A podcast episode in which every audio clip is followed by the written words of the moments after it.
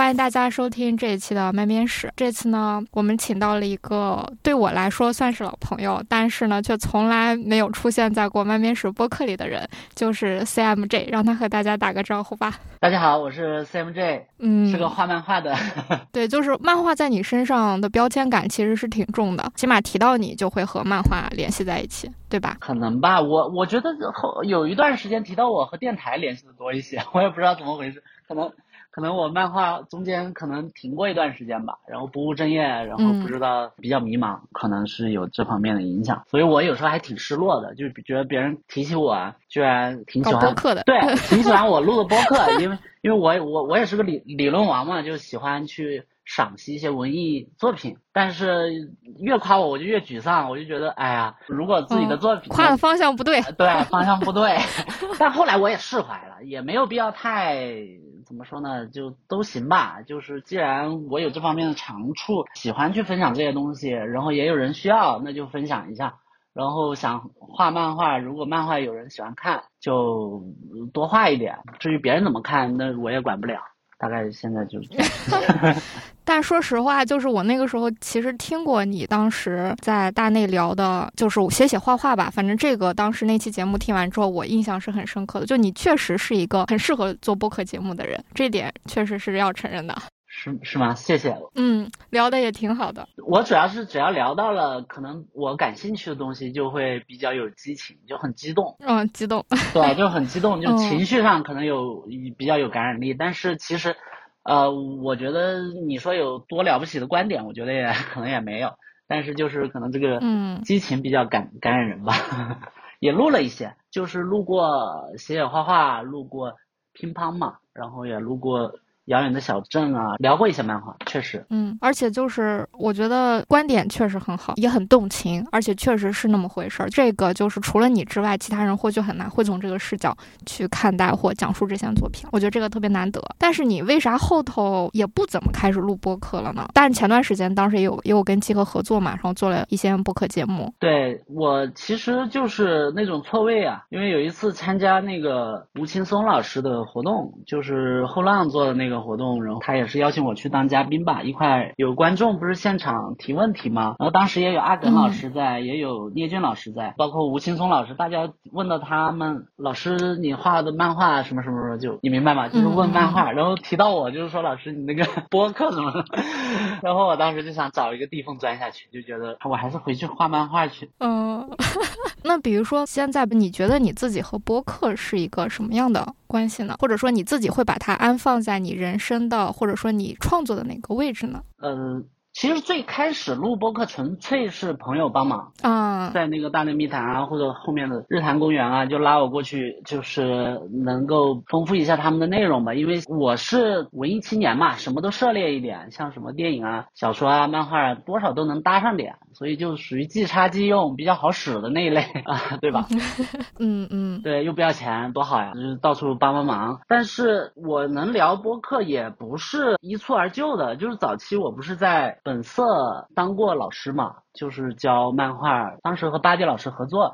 是我负责教漫画的前期，就比如编剧和分镜，巴迪老师就负责教后面，比如绘制啊、制作这一块。当时就是也是极大的锻炼了我这种当众表达啊之类的这种东西吧。然后后面又有有一个机会，也是朋友介绍去那个传媒大学去开过一次选修课，那次经历我其实收获蛮大的。我觉得那些学生比我们优秀的多哈，他其实从我身上学不到什么，但是我真的学到不少，因为就是他能很好的。锻炼你的这个心理承受能力，因为选修课嘛，就是你要是讲的不好，随时就站起来走了，就一点面子都不给的那种，不会什么都等你休息的时候我就不来了，不会，就原地站起来出去，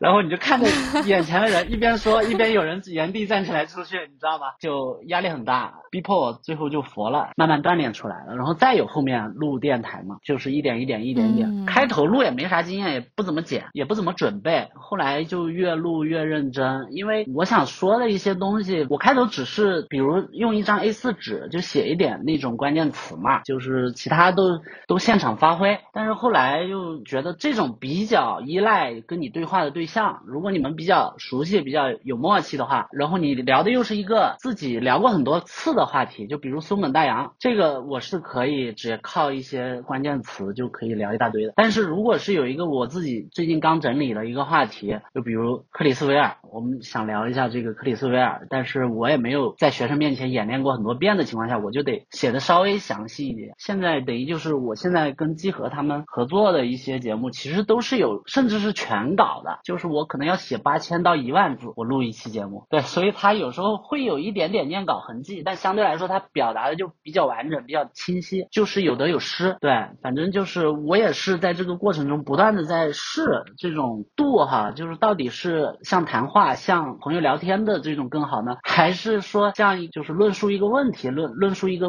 观点这种更好？我也在不断的调配这种比例。到底哪种更好？对，所以也在慢慢的尝试。但是我个人觉得录电台本身对我是帮助蛮大的，它逼迫我想清楚很多问题，因为它倒逼着你有这个功能。对，因为我本身就很喜欢去看到一个什么东西，我我我就特喜欢跟别人分享。以前我就抓我的助理或者朋友，我就说啊，你知道这一段多牛吗？我告诉你，它牛在哪哈？我告诉你，就是。我就喜欢去做这种事儿。后来我发现录在电台里头有听众比较喜欢，他们也想欣赏这种东西嘛。哎，你有这种能力，你为什么不就是持续的做呢？我想想也是吧。然后我就想把这种东西坚持长期的做下来，所以才会有集合那边的合作嘛。然后我觉得他真的倒逼我去整理了很多我以前没想清楚的东西。对，就比如比如为了讲清楚克里斯维尔，我发现我讲不清楚他，你明白吗？因为他发明了一种新的可能漫画的样式，然后那个漫画的样式我。我的日漫框架我是归纳不了，然后我只能倒逼着我去说它不是什么，就是既然我说不清楚它是什么，那么我就只能倒逼着我说它不是什么，就一点一点用排用排除法，对，用一点一点用排除法。然后那期光这一个作者我就录了有两期，可能有两个小时才勉强把这个作者给给稍微讲清楚一点。反正就是大家有兴趣之后可以找机会去听哈，就是第二季的会上线。但是我觉得录电台本身也对我的总结一些东西、表达一些东西，我觉得是有训练的，它是有好处的。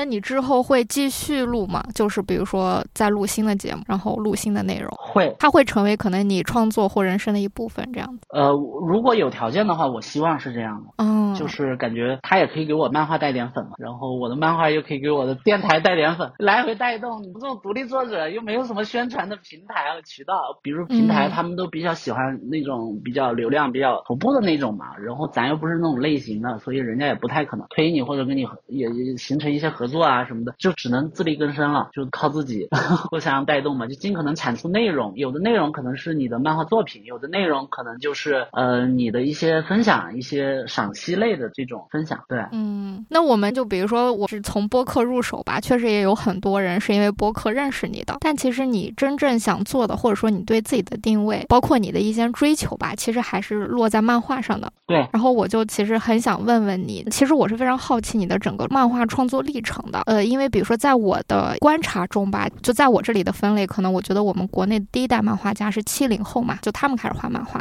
但是后面他们好多也就转行了或不画了。然后就是八零后，我觉得八零后的漫画家的代表，在我心目中，一个就是你，还有一个是佐马，可能还有其他的人啊，就是留着一些纸媒时代的痕迹，就是因为你们还是愿意去，比如说把自己的作品作为一个出版物来呈现的，甚至是也会从这个角度考量来去做自己的作品。但是另外一方面，就是随着这个。纸媒时代的变化，包括你们做自出版的一些经历，然后开始再去迎接自媒体时代。包括你看你自己现在不是也经营自己的自媒体，然后包括社交平台，然后你也会定期的发作品。就是这一路其实也相当于是经历了一个漫画，嗯，不管它是行业上的发展，还是你自己成长上的变化。就我很好奇，一个是你是如何开始画漫画的，以及这一路漫画创作的思考和探索又是怎么样的？就不管是行业上的变化，还是媒介上的变化。嗯，其实我们也是，就我说我自己啊，也是，嗯，没有太多的主动的这种探索或者说是规划，其实也是脚踩西瓜皮，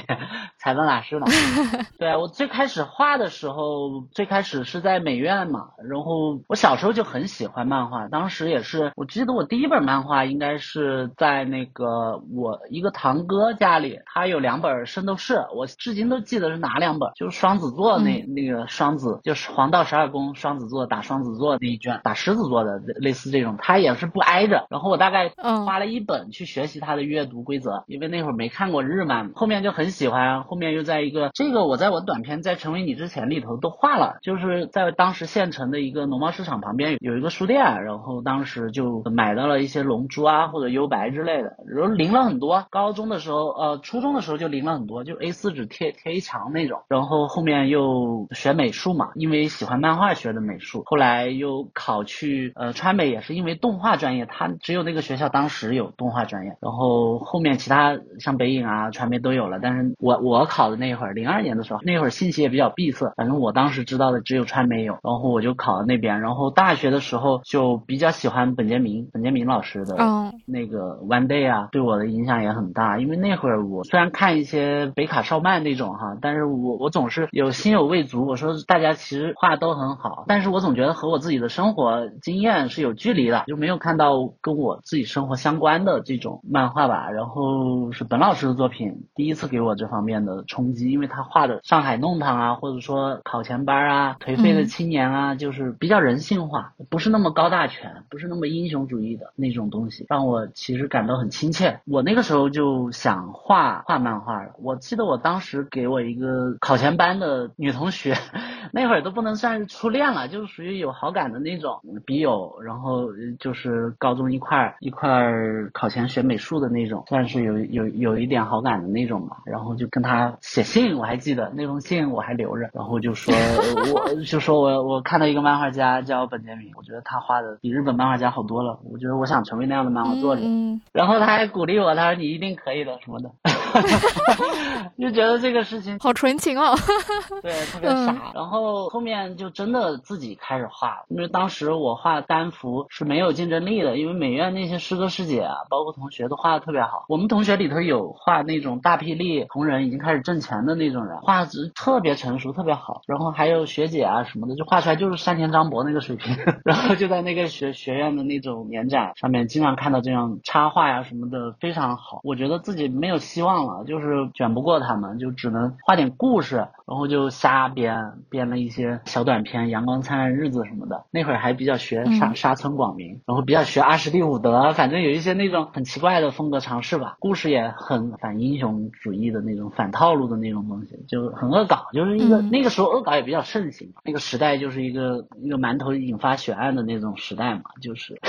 网上这种恶搞文化也比较流行。反正就从这个时候刚开始，从这个时候开始画的，然后作品会沾一点黑色幽默的那种感觉，愤青的那种感觉。嗯，也有人说还是比较喜欢我早期。我每次听到这个话，我就很悲伤。我后面画了很多别的风格嘛，但是最后说起来，他说嗯，我觉得还是你年轻的时候那些比较有意思。嗯，听完之后什么感觉？呃，怎么说呢？我也很平静了，现在也习惯了。其实那会儿也算是阴差阳错的踩到了一个自己可能比较适合的一个叙事节奏里，就是写那种比较戏谑的、调侃的、针砭时弊的那种。就是我一直觉得自己很幸运，就是我上手就找到一个可能比较适合我自己的腔调，对吧？嗯。但由于这个东西来的太容易了，导致我一直觉得这个东西没有什么了不起的，没有什么珍珍贵的。当时我就竭力想跳脱这个模式，就比如我，我当时吸收了很多人的建议，有一个叫春卷龙的一个作者，他也是一个画网络漫画的，画的也很好。然后他就给我一个建议，他说你太依赖文字了，你可以多用画面去表达，你用你的图去表意，而不是全靠你的文本。他说你文本很有魅力，这个我们都知道，但是你也可以加强一下，就是用图形、图像来来表达。我觉得他这个建议就特别特别好，但是我当时就是也。没有领会得了，可能现在我差不多能够做到一点，就是用图像去传达一些情愫了。但是当时的话，我我还是文本为主，呃，包括水坤啊、我的奋斗啊什么的，对吧？太阳照耀升起什么的，他就是台词独白那些东西特别犀利嘛。但是你要说叙事怎么样，有什么很细腻、很复杂的、深层的表达，好像也没有，只是够讲一个故事。我当时就是 只是够把这个事儿说清楚，而且我当时也觉得就够了。为什么要有有那种那么强的美术性呢？嗯嗯，你你能把事儿说明白就好了呗。我当时就是没有这方面的那个追求，虽然别人跟我提了这个意见，但是我真正反应过来也是好多年以后的事儿。后面也是不断的收到各种各样的意见，就比如有的人会说你早期的作品，他是这样讲的，就你没有人物啊，你是观念先行，你是一个创意先行，你是高概念，你提了一个很黑色幽默、超现实的点，然后你对此进行了发散，对吧？但是你没有塑造人物，你作为一个漫画作者，成熟的漫画作者，你应该塑造一个成熟的人物形象啊，对吧？一个复杂的人物形象，这才是漫画家应该做的事儿嘛。后来我就，哎呀，那我就得努力啊。然后我就写什么世 世俗的狗啊，写什么比马大呀，写什么普浩的故事什么的，反正就是想稍微把人物往深里走一点。然后最后我又收到评论，就说，哎，你这个你还不如你以前呢。你说你以前你的那个观 观念多牛逼啊，你是破圈的存在好吗？你这个社会性这个话题性，有几个国内的漫画作者能有你这种话题度啊？结果你自废武功，你去塑造什么人物？这种常规类型化的漫画人物，差你一个人吗？差你一个不差好吗？哎呀，我觉说这。两拨画的是同一拨人，嗯，明白，就是某种意义上，你还是非常关注和在乎读者的声音的，然后并且也会被他们的评价或者说给你的建议所影响的。哦，你那时候多大啊？啊，你能看明白了，你就佛了，你知道吗？成熟了，通透了，现在。不是我，我就说真正的大哲人可能也不倾向于创作。我觉得创作其实正是那些半明白不明白的人会去做的事情。真正大通透啊，他可能就不干这事儿了，对吧？所以我就觉得也。那你觉得真正大通透干什么事儿？就生活去了，弄一些。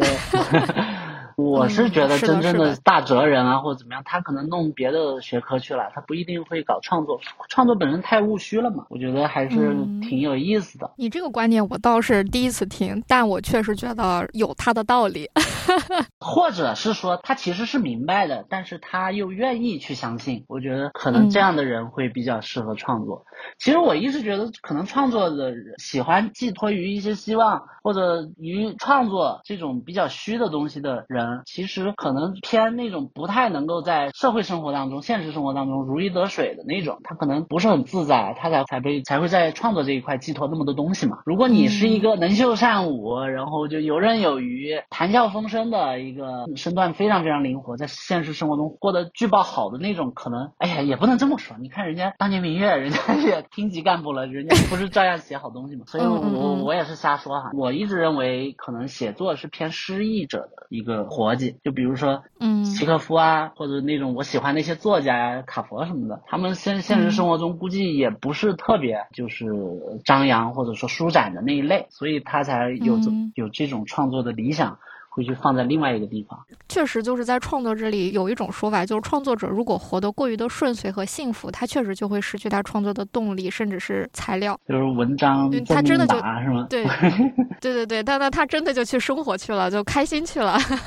为什么要在这里创作呢？是有这么一个观点的。嗯嗯。那比如说像你说你在画那些作品的时候，确实都非常年轻，然后也靠着一些运气，然后找到的腔调，然后一年出一个爆款。但是比如说那个时候，你觉得当当时的纸媒，比如说从纸媒，然后到自媒体之间，就是你也算是亲历者嘛。包括期间也在做自出版，就是你觉得当时从这种外在的，就是外界的这个漫画生态，你是一个什么感受？就你作为当事人是什么感受？我我其实没有太大太多感受，对，因为我相对来说比较个体原子化一些，我没有太深入的嵌入这个行业，或者说包括甚至同人圈啊，或者说这种画圈，我并没有太多的这种接触，或者说这种。东西，其实我现在和圈里的交流反而比之前要多。那会儿比较孤立的，我一个人在广州那种，还是我姐姐单位宿舍里蹭住，然后。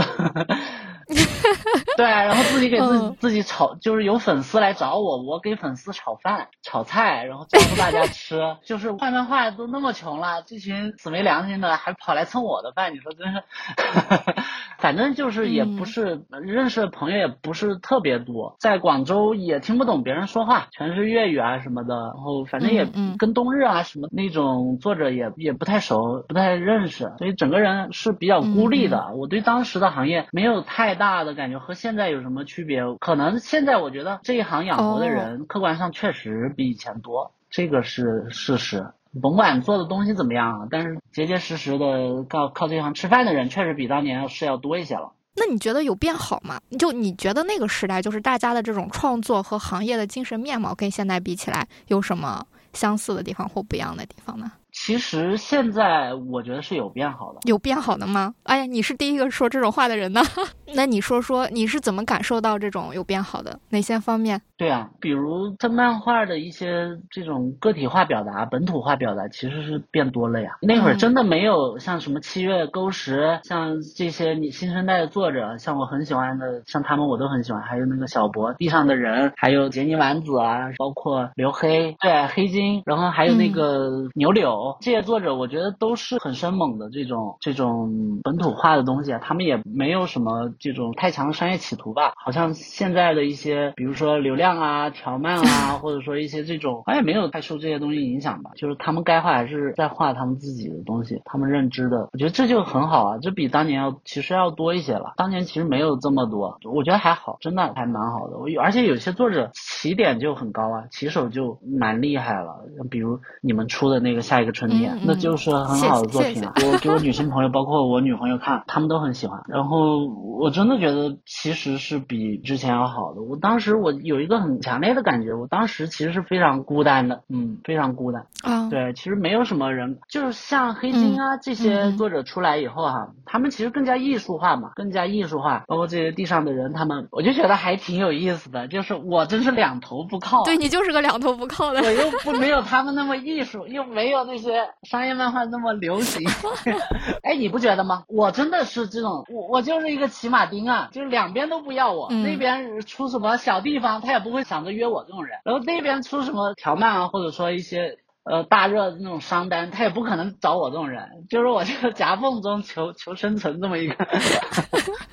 那你觉得你的这种？夹缝中的这种特质，是不是跟你在画漫画，包括你自己的个人经历和这种审美偏好都有关系？就是它其实也是一种来自于你自己和那个时代的一个延续的产物。其实我我也问过这个问题，我问过那雪亮，雪亮就是以前漫友编辑嘛，后面也是因为本色杂志，然后我跟他合作过，他给我约过稿子，我跟他聊过，他他大意就是其实我没有那么艺术，其实你还是挺主流的，其实至少你是想往主流上走的，你不是自绝于人民的那种作者。然后我自己喜欢的作品也是像比如说古古石啊或者地雷阵啊，就是这种，其实他也不是特别艺术的那种那一类吧，可能就是偏青年漫画的商业青年。漫画的那种作品，可能是我刚刚最为喜欢的那一类，所以我觉得自己还是挺通俗的，还是想讲一些比较类型化的故事的那一种。嗯，我的感受就是，其实啊，当然这完全也就是我自己的感受了啊。就因为你刚才提到青年漫画这件事情，就是你的漫画其实算是一种，不管是你自己的喜好，还是你做的东西，其实是还是挺青年漫画的。只不过这些年可能国内漫画发展的这种趋势，就导致很容易两极化嘛，要不然就是这种独立漫画。画作者各搞各的，就更偏向于自己，然后不管是在风格上、内容上，离读者是有点远、有点距离的；要不然就是纯考虑流量、考虑商业市场要什么就画什么。而那种真正的就是在保持自我，但同时又考虑到市场的。作品其实是非常少的。你与其说两头不靠，不如说你在试图找一种平衡。只不过现在可能一方面也来自于对对对，一方面可能也来自于你 自己创作的一个阶段，一方面也确实是我们现在的漫画市场确实也是不够成熟的。就虽然比你创作的那个阶段要好，但确实是不够成熟的。嗯，虽然这样说有点怪，但是我觉得你确实是试图在往走走在创作的前面的。你其实是在我看来是一个试图在找到。平衡且把他们捏合在一起的一个人，但是现在这个时代的这个阶段，让你感觉自己像一个两头不靠的人，这也是我的感受。我 我之前老是想和平台谈那种，比如说既保留我自身感兴趣的创作题材，又能兼容可能平台所需要的一定的流量，你你也别太凉，就大家能不能找一个平衡点？但是其实 我也是平衡了半天，我也放弃了。其实我本质上和那些我刚才提到的独立漫画作者们没有。区别，只是我天然的喜好偏主流。其实我现在做的事其实是非常自我的，我也没有想过去平衡这个东西，但是我只是很任性的画着自己的东西，刚好我自己的东西可能偏主流一点，他们画自己的东西可能更艺术一点。其实我们都是 可能就是比较自我，因为画漫画感觉已经不是很挣钱了嘛，然后现在就是你总要占一头，然后我们可能满足自身的表达就会优先级会高，只不过刚好我我的自身的表达就偏主流一点，就没没有那么艺术化。我觉得这个我我其实还没有那个能力去试图捏合这个东西，只是刚好我的喜好会往这边靠。但是我觉得你说的这个是很有必要的，这是一种能力的体现，就是很任性、很自我的画自己的东西固然好，很听话的画甲方或者说画市场需要的东西也很好。但是你要是两头都能兼顾，那只能解释为这是一种能力，这不是很容易做到的。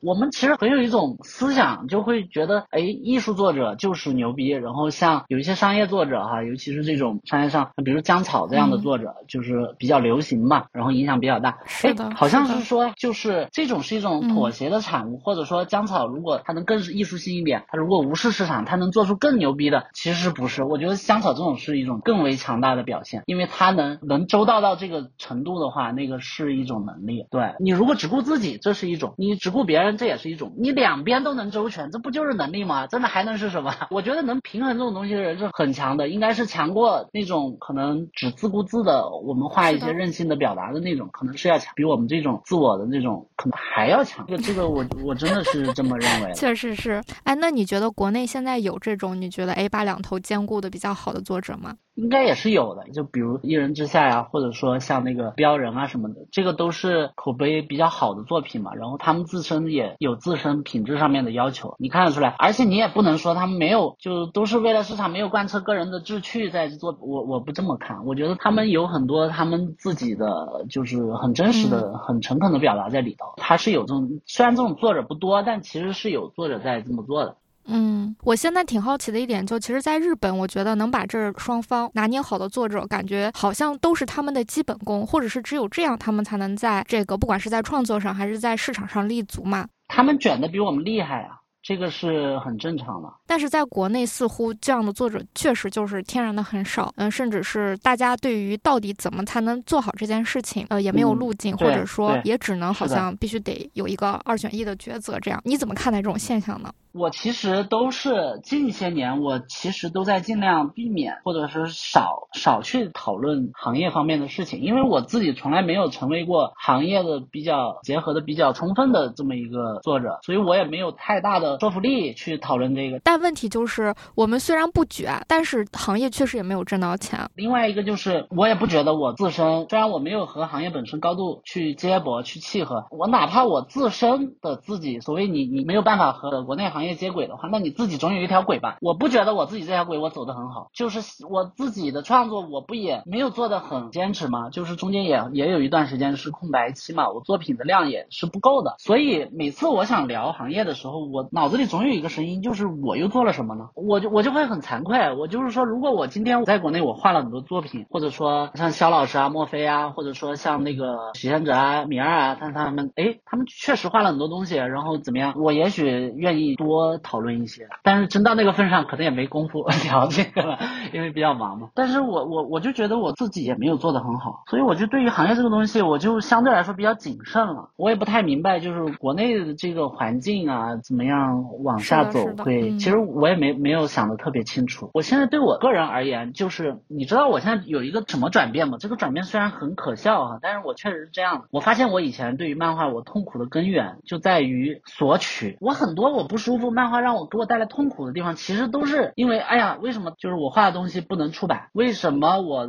没挣到钱？为什么我没套着线？之前也一度火过吧，对吧？然后我也没套着线，为什么我不能受到承认？为什么我不能成为主流作者？我连正常出版可能都做不到，因为我我那个题材当时是比较愤愤青嘛，我就很委屈。我而且还有还还不断的有读者可能会去觉得，比如我接一点商稿，就有人骂，就说你妥协了，哎，你活成了你当年厌恶的样子。但是。其实我也我我也很委屈，你你明白吗？我我当时的委屈就是我也我也我也得生存啊，我得活下来，对吧？我之前我在画一些免费的东西给大家看，终于我画不动了，我得我得活下来，我干了一点挣钱的这种业务，我也不觉得我靠劳动挣钱有什么丢人的。你不喜欢你可以不看嘛，你为什么就是 要说这么难听是吧？呃，我也会有委屈，但后来到现在，我其实我我真的觉得我不想想这些了，就是因为我觉得我得到的其实远比我付出的多，就是我把我自己丢到日本啊或者国外，我其实可能受不到我在国内这么多青睐和抬爱的。你把我放日本，我也不是一个多了不得的作者，但是在国内的话，好像大家还挺迁就你。就我觉得我其实得到的关注是超过我的，我现在就是我就不想索取了，你明白吗？我我没有回报我就没有了，就算了，我不想这事儿了，我不想让自己痛苦，我现在就想付出还不行吗？我有能力我就多付出一点，我没能力我就少付出一点。你们想看你们就看，你们不想看你们就不看，就这么简单。你要骂我随便你骂，没关系，反正那些夸我的人也不是事实啊，那些说我什么漫谈鲁迅、漫谈韩寒什么，那也不是事实。那你骂我的你也不是事实，没关系，反正我自己有自己的框架了。你们想怎么样不会改改变我的做事逻辑的，我还是就是说该为生为生，然后我有创作欲，然后我会尽可能的买单，让我自己的创作得以执行出来。这个单我自己买，没人愿意买的没关系，我自己买，慢一点不要紧的，慢一点就慢一点，好过什么也不做，对不对？然后画出一个是一个，我现在就是很朴素的这种想法，就不想那那些什么回报不回报，因为我以前老是委屈这个，让我自己很痛苦很不开心。我说实话，真的很不开心，就会有很多委屈，很哭哭唧唧的，我就觉得没没出息，就没有意思。是。事实上，我收到的善意已经够多了，还要怎么样？我觉得以我的水平和以我的作品量而言，我收到的善意已经严重溢出了，所以我我应该知足一点。之后有多少能力干多少事儿，画一点作品就比啥都强了。我就是现在想法就非常简单。嗯，就是听完你说这些，你知道我什么感觉吗？我的感觉就是，可能在你没有说这些之前，我对你的了解和感受还是相对模糊的，可能只能通过你的作品或者是我们之前的一些交流，就是你觉得自己还那个时候糊里糊涂时候的那种状态。但是听完你说这些之后，我觉得我比以前更喜欢你了。嗯，就觉得你变得更具体、更生动，而且就是更有力量了。嗯，我觉得真的挺好的，就也为你高兴。也是兜兜转转这么多年嘛，我中间我也很迷茫了，然后也很虚荣、很虚弱的。我有一些攻击性啊，有一些那种其实都是一种自卑的体现。我当时并没有太接受自己，但是就是很多东西是相辅相成的，包括近期的一些创作，像《地铁年轻人》这本书里头这几个作品，相对来说我是面对了自己的，就是是什么人就画什么样的东西，不要装，然后尽量自在一点、自如一点，然后你就是这样的，没有什么好自卑的。我有段时间看了太多。的文学作品看得我就特别 特别挫败，因为你看的是几百年，可能就那么十几二十个人啊，他就留下了这，那那肯定是很厉害的嘛。然后你又试图自己创作出像他们一样有文学性的作品，这又是很别扭的，因为你要在漫画里追求太多的文学性也很难。然后就让自己就非常痛苦，就是你画出来你又不满意，然后别的漫画的你又瞧不上，然后放眼望去全是那些大师，然后你又觉得自己的东西没有什么画的价值。但后面我就想一想，哎呀，这种你就画一些自己真实的感受吧，感受也没有什么高低贵贱啊，你是怎么想的你就怎么画不就完了吗？你为什么要把自己拿个尺子一样？天天就跟那些大佬去比呢，你比那也没有用，那也不是你啊，是什么样就接受接受自己就完了，也是花了很长的时间才兜兜转转转过来的。就是之前我也很迷茫的，我也会去整天虚头巴脑的，也不够踏实哈，也有那种好高骛远、眼高于顶的那种。我觉得也也是成长吧，也算是一点一点成长，一点是一点。嗯。感觉就是，我觉得如果有很多就比你还要年轻的创作者，或者说还没有想清楚的人，听完你说这些，我觉得应该会有很多的鼓舞或者启发。哎呀，过奖了，我也不知道，我只是分享一下我自身的一些心路历程。而且我这个人有很强的，我觉得我自己我是一个反思过度的人。就比如为什么要在漫画里追求文学性呢？文学性不是应该在文学里头追求吗？对不对？为什么要在漫画里追求一种电影感呢？电影感不是应该在电电影里追求吗？就漫画自身的特点，你有没有发挥好？漫画它是一种半自动的媒介，我我认为，就比如影视，它是一种强势媒介，对吧？它时间轴，它这个画面、声光画电，它都弄得特别好，你只能被动的去在单位时间里里头高强度的去吸收，这个是比较像视频啊、视听方案这么一通招呼，它其实是比较强势的一种媒介。然后像文学，它又是一种相对来说比较弱势的一种媒介，它需要你的想象力，调动你的生活经验，调动你的记忆，然后你去把抽象的文字让你脑海里有一个印象，然后你往下读这个故事，对吧？你才能领略这个文章里的他想表达的那种抽象的情愫和情感，是不是这样？你得自己高强度的去参与，你得去补足它，你甚至连翻页都得自己手动翻呢，对吧？你任何一个环节你可以停下来，它是一种侵略性不是很强的媒介。漫画其实是介于二者之间的，它有点像半自动步枪，你明白吗？它既有主观的那一部分，它又有抽象的那一部分，它有图像的特质，但是它又没有那么强势，强势的好像逼着你一定要单位时间内看完，你也还是可以像翻书一样停下来，你还还是可以的。然后它格与格之间，虽然它的格子里头是某个单位时间内的画面，但格与格之间它是有缝隙的，你还是可以通过脑补的。对我们分镜中有一个技巧，就是一是建立画格之间的联系，另外一个就是制造画格之间的省略。你这个东西就是调节你的节奏感。的一个底层逻辑，就是你其实要主动去设计这种省略，所以我觉得这个是漫画自身的一个特点吧。我们应该尽量发挥漫画的长处吧。其实我最反感的就是什么，哇，这个漫画画的好像电影，好有电影的镜头感。我觉得不是一个自己喜欢的方向。我觉得不应该追求什么电影感。你画的跟电影一样又怎么样？画的跟电影一样难看的要死的漫画大把，对不对？真的，你你龙珠它的镜头没有很电影化，但是它真的是最好的漫 画。是的，所以我就。就觉得就是我们应该尽量思索漫画本身的这个媒介，它的一些长处、一一些特质，而不是去通过别的成熟媒介里头去，那是一种对这个媒介本身的一个不尊重和不理解，他才会干这种事情。是的，就比如说像我自己一直不是很喜欢图像小说这个词，我觉得就跟你说的这个是有一点相似的。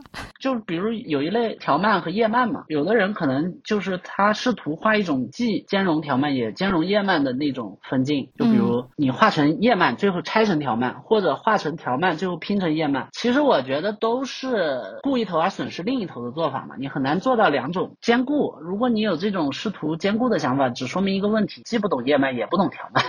因为这两个媒介它确实就是不一样，它的运行的方式不一样嘛，它的阅读形式它有根本性的变化，所以你很难做到兼顾。而我的做法本身就是，比如我画条漫，我其实是放弃叶漫，我是优先顾及条漫的阅读。因为现在社交媒体传播，如果我这个东西在微博、在公众号不够热的话，我连出版的机会都没有。而且我发现条漫有一个好处，就是它极大的降低了这个阅读门槛。刚才不是说我看第一本漫画《圣斗士》的时候，我其实是花了一卷的时间去适应这个日漫的阅读规则吗？嗯。但是我把我的条漫，像比如爷爷的故事，我 PO 在我朋友圈的时候，哎，我那个六十岁的姨父啊、阿姨啊，他们快六十了，然后他们看了都很感动。他们没有经过任何阅读漫画的这个训练，没有，他就是从上看到下，然后有色看色有。有图看图，然后就变成就是他就能看下来。我觉得对我而言这一点的吸引力是很大的，就是它能去除一些门槛，一些这种翻翻离吧。嗯，但是如果我再跟你深入一下的话，你会有种感觉，比如说你觉得条漫和页漫能讲述的故事的复杂性、承载的信息量，包括整体的能给人的这种阅读体验，你觉得他们就比如说他们是各有千秋呢，还是说确实有个孰高孰低的问题呢？嗯，我目前的理解，我保不齐我过一阵我会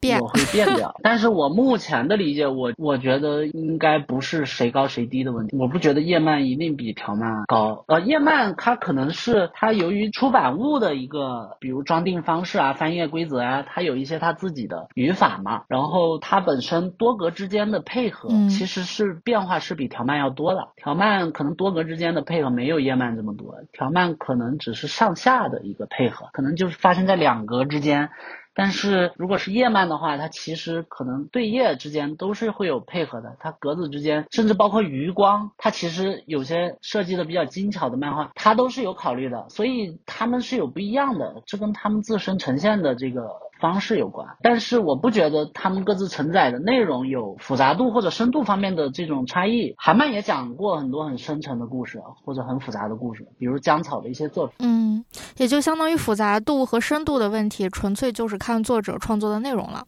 内容以及他的这种对形式的一个理解，其实是有可能条漫也能做得很好。是对形式的理解和运用。对那我就比如说像刚才我们就有提到，就是你的那个地铁上的年轻人嘛，就这次也算是、也是今年出版的这本书，然后我也有看到，然后我就比如说，你觉得你自己作为漫画创作，刚才你也说自己就是自己画嘛，画自己的东西，比如说那你自己对于自己的创作在商业化这件事情上的那种探索是什么样的？可能就不想了，还是说就像你刚才说的，根据自己的创作，然后你就不再去索取了，而是更多的就是按自己的节奏去创作去付出，呃。就比如说，一个就是你在你自己在商业化上的一个思考课探索，还有包括你这次出了这个书，你比如说类似于确实是也是和出版社合作嘛，然后把条漫变成页漫，你在这个过程中你自己的感受和想法是什么样子的？我自己和出版社合作这一次，我自己觉得也很幸运。这次碰到的编辑就是饮茶和白月这两个编辑，其实他们真的很有爱，他们就是为我以及这本书所做的一些事情，其实超过了一个工作的范围。就是老白，就是白月嘛，白月是给我这个书排版编辑。首先，我很喜欢他的排版，我觉得他对我作品的一个理解哈，包括他对漫画的理解，是首先他自己也画漫画，所以他可能是比一般的编辑就是动手能力会强一些，而且。我惊奇的发现，他排我的条漫的方式跟我画漫画的方式很像。我问过他的，就是说老白，你分镜你是怎么排的呀？我看你怎么排这么好。我说你你让我排，我都不知道怎么下手，因为我是以条漫的思维方式去构建这个作品的，所以我想象不出来。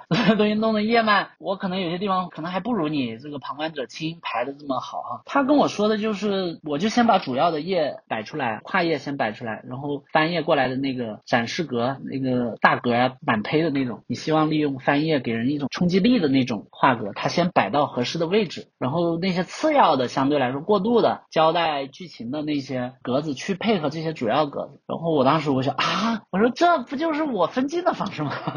我说我自己分镜就是这么干的，我分镜是先画格子大小。再摆台词，我是不画画的。我分镜的前面的工作，我是一笔都不画的，就拿一个鼠标，然后打开那个文档，不断的把台词贴进去，然后挪来挪去，通过调节那个框格的大小，把这一章回大概有几条，怎么分布，摆个大概。对我是一笔不画的，把这个格子大小先分配好，最后再画。就是我在摆台词和格的时候，因为我把台词和格摆好的时候，我的工作已经完成了百分之六十。你明白吗？你一笔没画，但是你的分镜工作已经完成了百分之六十，这是我对漫画的理解啊。可能别人不是这样干的，但我确实是这样干的。因为我因为我对漫画的理解就是漫画是图文格三者的一个比例搭配嘛，就图就是画面表意嘛，文就是文本表意嘛，格就是协调这二者的调味剂、调味料这么一个东西，所以它是图文格三者的一个比例搭配，它去形成一种叙事的节奏嘛。而你已经把框格大小以及台词都定了的话，你。几乎完成了他工作，就是假设文本百分之三十，然后那个框格大小。格子你也定了，也是百分之三十，那你确实完成了整个工作的百分之六十呀。我给画的比重很大呀，我给画的比重是百分之四十，难道还小吗？对吧？不小了，对，不小了。所以说分镜，所谓分镜，我经常我之前教我学生也是，就是说你不要着急画，因为画起来你修改起来成本很高。你先把不要画的部分，因为台词挪来挪去，框随便重新打一下很快了。我说你先把其他的能能确定的修改起来成本低的东西，咱们先确定了，这样修改起来比较容易，而且我们不要同时面对多个问题，好吗？既然我们是新人，我们刚上手，那我们应该尽可能少面对的问题，我们应该有步骤的去逐个击破，是不是这样？对不对？是的，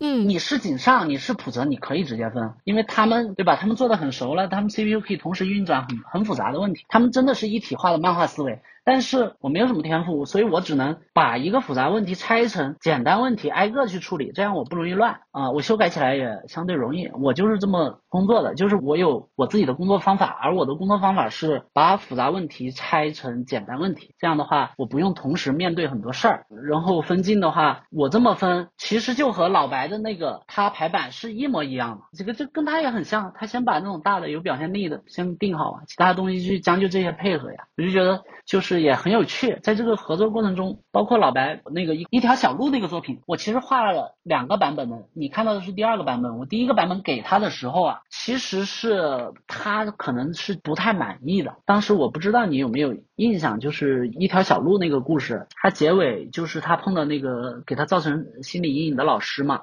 原结尾就是他他掉头就走掉了，他就跑走，跑开了。这是原结尾，而且我特意那一段没有任何独白，就完全是画面表意，就是全靠画面了，就完全没有一点文字的那种，画他最后逃走的那种。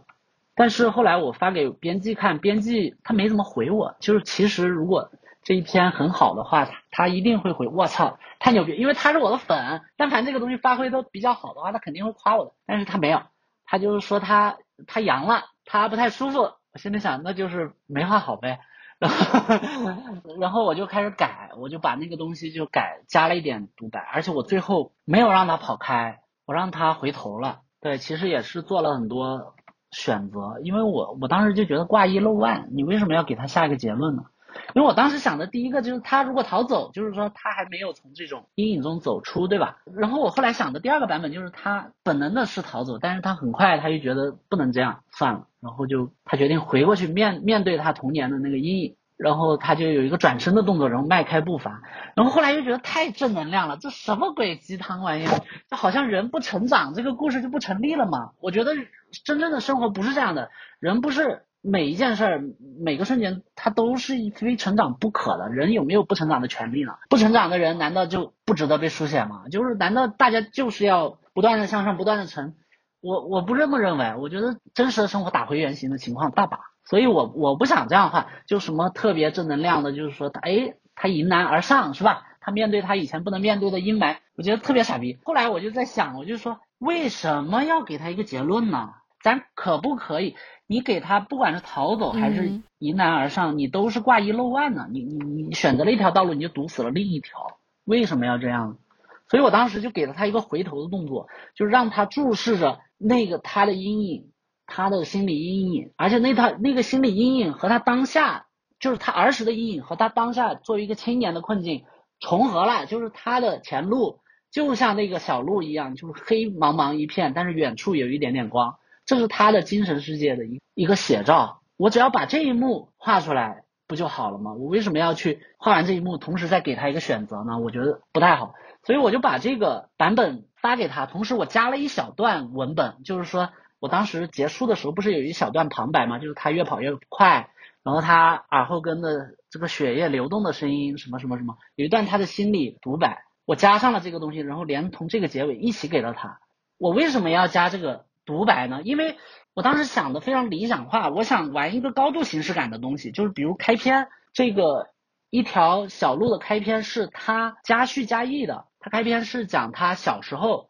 那个老师课堂上侮辱他，然后这是来自高位者的一个打压，一种恶意的贬损，对不对？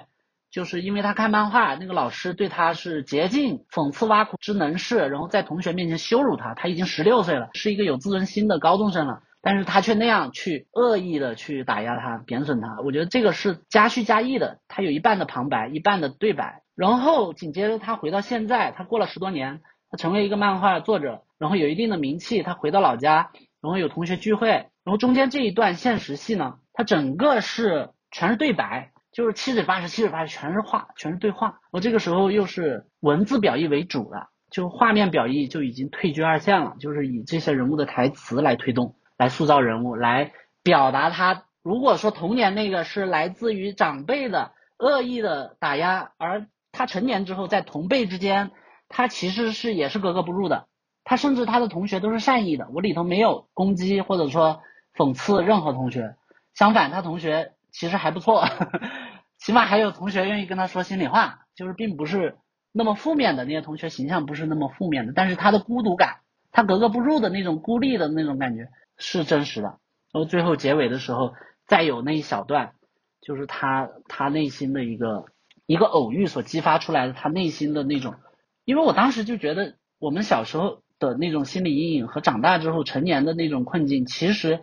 是一回事儿，在那一刻它重合了，所以我用一个画面高度把它像个意象一样定在结尾处，然后我用了一点旁白去拖住它，因为你前面加叙加意中断。全是对白，最后结尾你全是画面，一点台词都没有。你接不住，你你你就直接掉下去了，你阅读速度非会非常快，然后就很会滑落式的结束这一篇漫画，就是会显得节奏不够沉稳，所以我加了一点旁白去拖住它，就像一个东西掉下来，一个羽毛掉下来，最后吹一口气，让它不要掉的那么快，再荡一下结束。所以，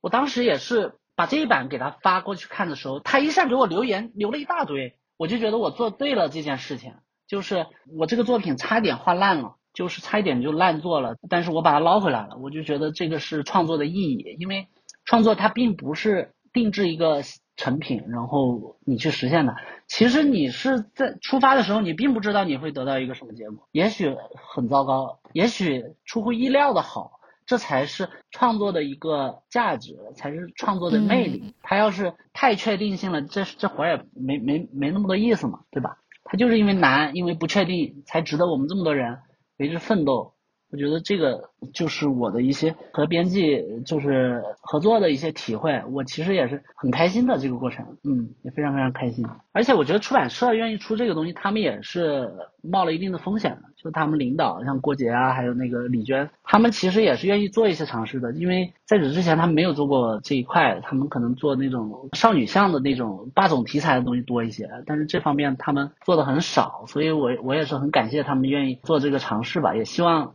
他们能开一条新的产品线，多出一些这种可能青年向的一些写实主义啊或者现实题材一点的作品。我觉得也能丰富一下咱们市场吧，就什么东西都有，参差多态，那才。更更为健康，对吧？是。那你觉得现在这个书，嗯，已经比如说它作为一个书的样子被投递到了更多读者面前嘛？然后你觉得它当时作为条漫，然后被发出来，和它最后变成书，呃，被更多人看到，你觉得就有什么不同？就起码在书这块，你又获得了什么新的东西？这个我觉得没有太大的不同，但是我觉得书一个是大家专注度啊，读的时候可能。会稍微认真一点，包括我自己读实体书也比网上划了、手机划了要认真。另外一个是他给了一个机会和读者见面，然后和大家交流，和大家分享一些想法，然后能能有一个纽带去回馈。一直以来，因为我有时候发一些作品条漫，其实比如会收到一些打赏啊，公众号，但是大家都是不求回报的，就是说比较喜欢你的作品，然后他们也得不到什么东西，就是纯打赏、纯白给。所以有时候也会想着挺惭愧的，就是如果能有一个实体能够呃反哺或者回馈一下大家，那该多好啊！而且有这个实体可以做一些活动，然后能跟大家见面，然后有一些交流。是的，是的。你不也做了一些这种线下的活动吗？应该也是蛮蛮有意思的事情，很有意义的，而对我的鼓舞也是非常非常大的。所以我觉得实体书真的还还蛮好的。那你有因为这本书而收获一些新的读者吗？有，比如我在成都那个方所，其实当时在做分享线下见面会的时候，有人就是意外的路过，他本来可能有个事儿到这个商场进来随便走走，一会儿要去办事儿的，但是他好像看到我在这里做活动吧，然后他就停下来听了，一个大姐，她又买了一本，然后专门找找我要了一个签会，然后就说你说话特别有水平，所以我想看看你的书，哪有水平呢，就是。嗯，就会有一些这种不期而遇，我觉得是蛮幸运的。包括昨天我还收到一个，就属于盲盒吧，有的书店做一些盲盒，把我的书放在里面，然后有的人意外买到了，他一直都没看，他觉得，哎，这个漫画也没有什么好看的吧，然后放了很久，这两天突然拿出来看，他意外的发现这本书很好，然后他给我写了有小作文，然后来专门反馈，然后给我晒图，我就觉得也有一些这种不期而遇，我觉得这个是。特别好，嗯，其实关于这部作品，你刚才不是说了一条小路嘛？但是我最印象深刻的是一块烤肉。啊，是啊，那个那个是不是很像我早期我我的早期的短片的那个感觉？对，有一点像，但是我之所以特别喜欢它，就是我觉得它在情绪的推进上特别的棒，就是非常妙。就是因为它刚开始是非常普通的一个场景嘛，就去吃烤肉，但是它后面的整个情绪的推进，然后甚至是我又看了第二遍，然后第二遍我就会注意到很多细节嘛。你第一遍看，其实你是注意不到细节的。你就跟着男主一样糊里糊涂的，可能也对于你的记忆产生了一些模糊。就哎，这个真的是 他们点的吗？或者他们真的就是一起坐在那里的话，就是因为你也是忘记的。然后你再看一遍，发现哦，原来确实男主没有记错。然后那个情绪的推进真的是，所以我就很好奇，就比如说，就是你画这个作品的这个背景是什么，然后以及你真正想要用它表达的是什么？嗯，就是机会难得，所以我一定要问一下。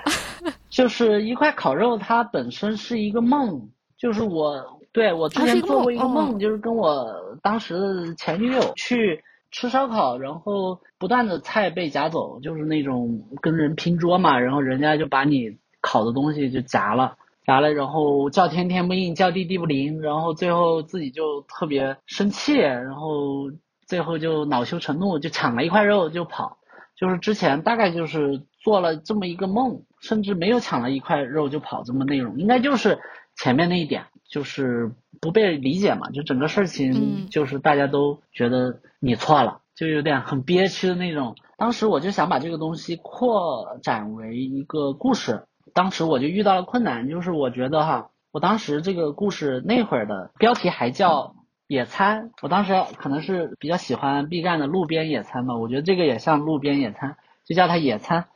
然后开始就是没有那个乞丐的戏，开始就是他坐下来了，他和他女朋友坐下来，然后有有几个人，然后不断的夹他的菜，结尾就是他最后抢了肉就跑，这个是原版本的这个野餐这个故事的样子。但是我后来觉得这个故事如果这样编的话，跟我以前我的奋斗啊。太阳照常升起没有什么区别，就是一个高概念，然后把它推到一个极致，最后情绪爆掉。他结尾一一边跑一边流泪，一边吃他抢过来的那个本就属于他的那块烤肉。我觉得这一幕又特别像那个《疯狂的石头》，最后黄渤不是也是在高架桥上跑跑跑，然后哭笑不得吗？哎，我就觉得这个故事就不值得画了，就是它既像别人的作品，也像我自己以前的作品。就它还不够好，它只是一个起点。后来我就想着，就是我得消解掉它的这种意义，就让它它前面的所有挣扎变得特别没有意义。就是它的结尾处，你把它前面那么坚持、那么重要的一个事情，就把它消解掉，它会更荒诞。然后我就当时就才增加了一个角色，就是那个乞丐嘛，让他前中后各自参与了整个事件。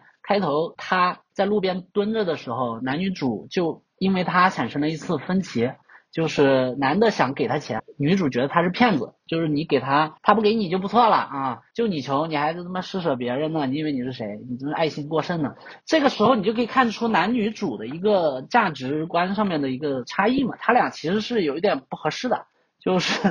他俩各自观念差太远了。然后他其实是一个很好的一个一个伏笔，一个一个钩子，能能能让这个开头变得记忆深刻。你试想一下，没有这个开头。就直接从他坐下来吃饭开始，你是不是觉得这个开头就不像个开头，就好像啥事儿没开始一样，就直接就来了，是不是缺东西啊？我当时也是这个感觉，所以我加了这个开头，我觉得非常对。然后中间让他出现一次，然后结尾的话再通过这个乞丐去消解掉整整个这个吃肉的争执的这个意义，我觉得也是一个比较好的一个一个处理吧。当时我还记得，就是有一个读者评论，看完了以后，他跟我说，给我评论里头，在微博里头，他说：“哎呀，对他而言如此重要、如此深刻的一个一件事情，最后居然在警察那儿或者在后面哈，就感觉什么都不是。”他是说这一点加剧了他的这个 这个故事荒诞感。这说明我们在这个世界哈，很多对我们来说无比重要的事，在别人眼里可能就是一个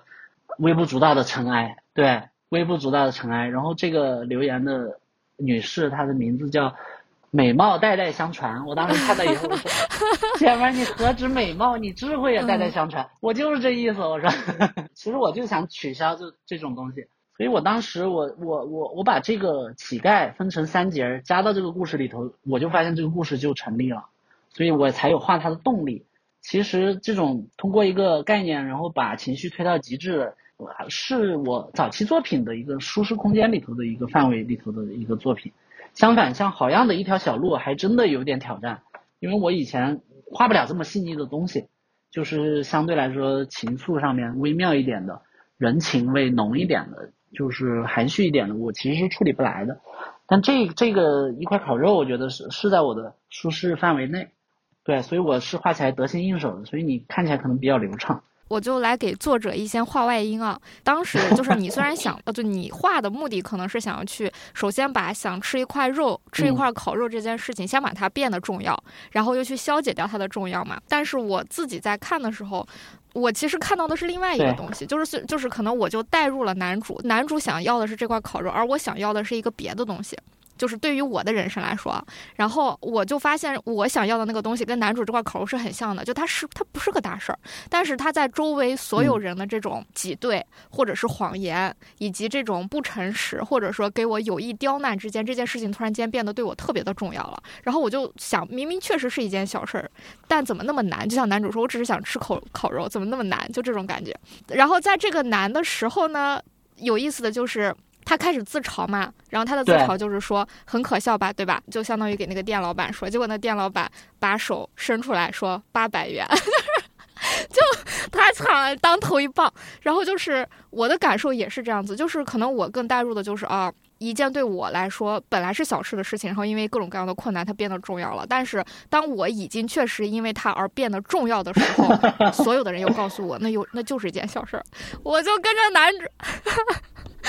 对对对对，哎，你说的太好了，哎对，然后我就跟着男主起起落落啊，真的挺难受的。我觉得这个故事真的很让我让我自己起码就很代入，想到很多事。而另外一个就关于刚才我们提到那个好样的嘛，然后这个故事就是让我有一点困惑的，就是它是你自传性质的故事吗？还是也是你虚构出来的一个故事？有有一半吧，一半是真实的。嗯，哪一半？哪一半？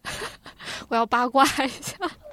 就后面那一半啊，后面那一半那个他和他老婆那段是虚构的，前面那段大部分是真的。嗯嗯，我就觉得前面的这段就是之所以很动人的地方，就是就这种创作状态以及大家建立的这种关系。嗯，比如说类似于就说好。大家都去养那个还在画漫画的人嘛，然后包括两个人默默的吃饭，然后尤其是那个两个人默默吃饭的时候，特意把那个桌子画的非常长，来表达那种距离的疏远感。嗯，就反正我就觉得有很多细微的情绪拿捏的非常好。这个你说你不擅长，但是我觉得你在这里面把这些表现的还挺好的。哎，谢谢谢谢，所以我还是比较喜欢好样的，还有那个一条小路嘛，这两篇我都还是比较喜欢，因为它稍微突破了一点我自己的舒适圈。我当时画这个的时候，有一些桥段是编的，就现实中没有的，就比如打翻果果汁这个，就是为了强化它的笨拙感嘛。因为我当时的感觉就是这个作品你很容易画的很油腻，对吧？你自己最后现实中你又有老婆，你缅缅怀这个东西干嘛呢？而且当时你又很怂，你又不敢说，是吧？你都那样了，你想干嘛呢？你想表白吗？就整个故事就是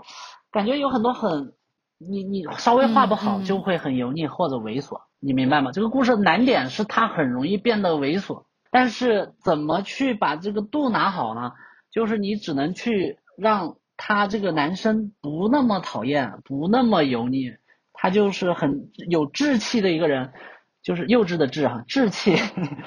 所以他有很多就比如逗猫猫啊，然后就是他干个啥事儿都不靠谱啊，对吧？就是赶个车，就是连到个地点他都。还还差点这种就是失误啊，笨笨的，就各种各样的不顺利。就这个人就是干个啥都不着调，然后包括最后那个在超市里挑东西的时候，他眼神也不敢看对方，一会儿插兜抬提抬头望明月，然后一会儿低头思故乡，反正就是人家在付账嘛。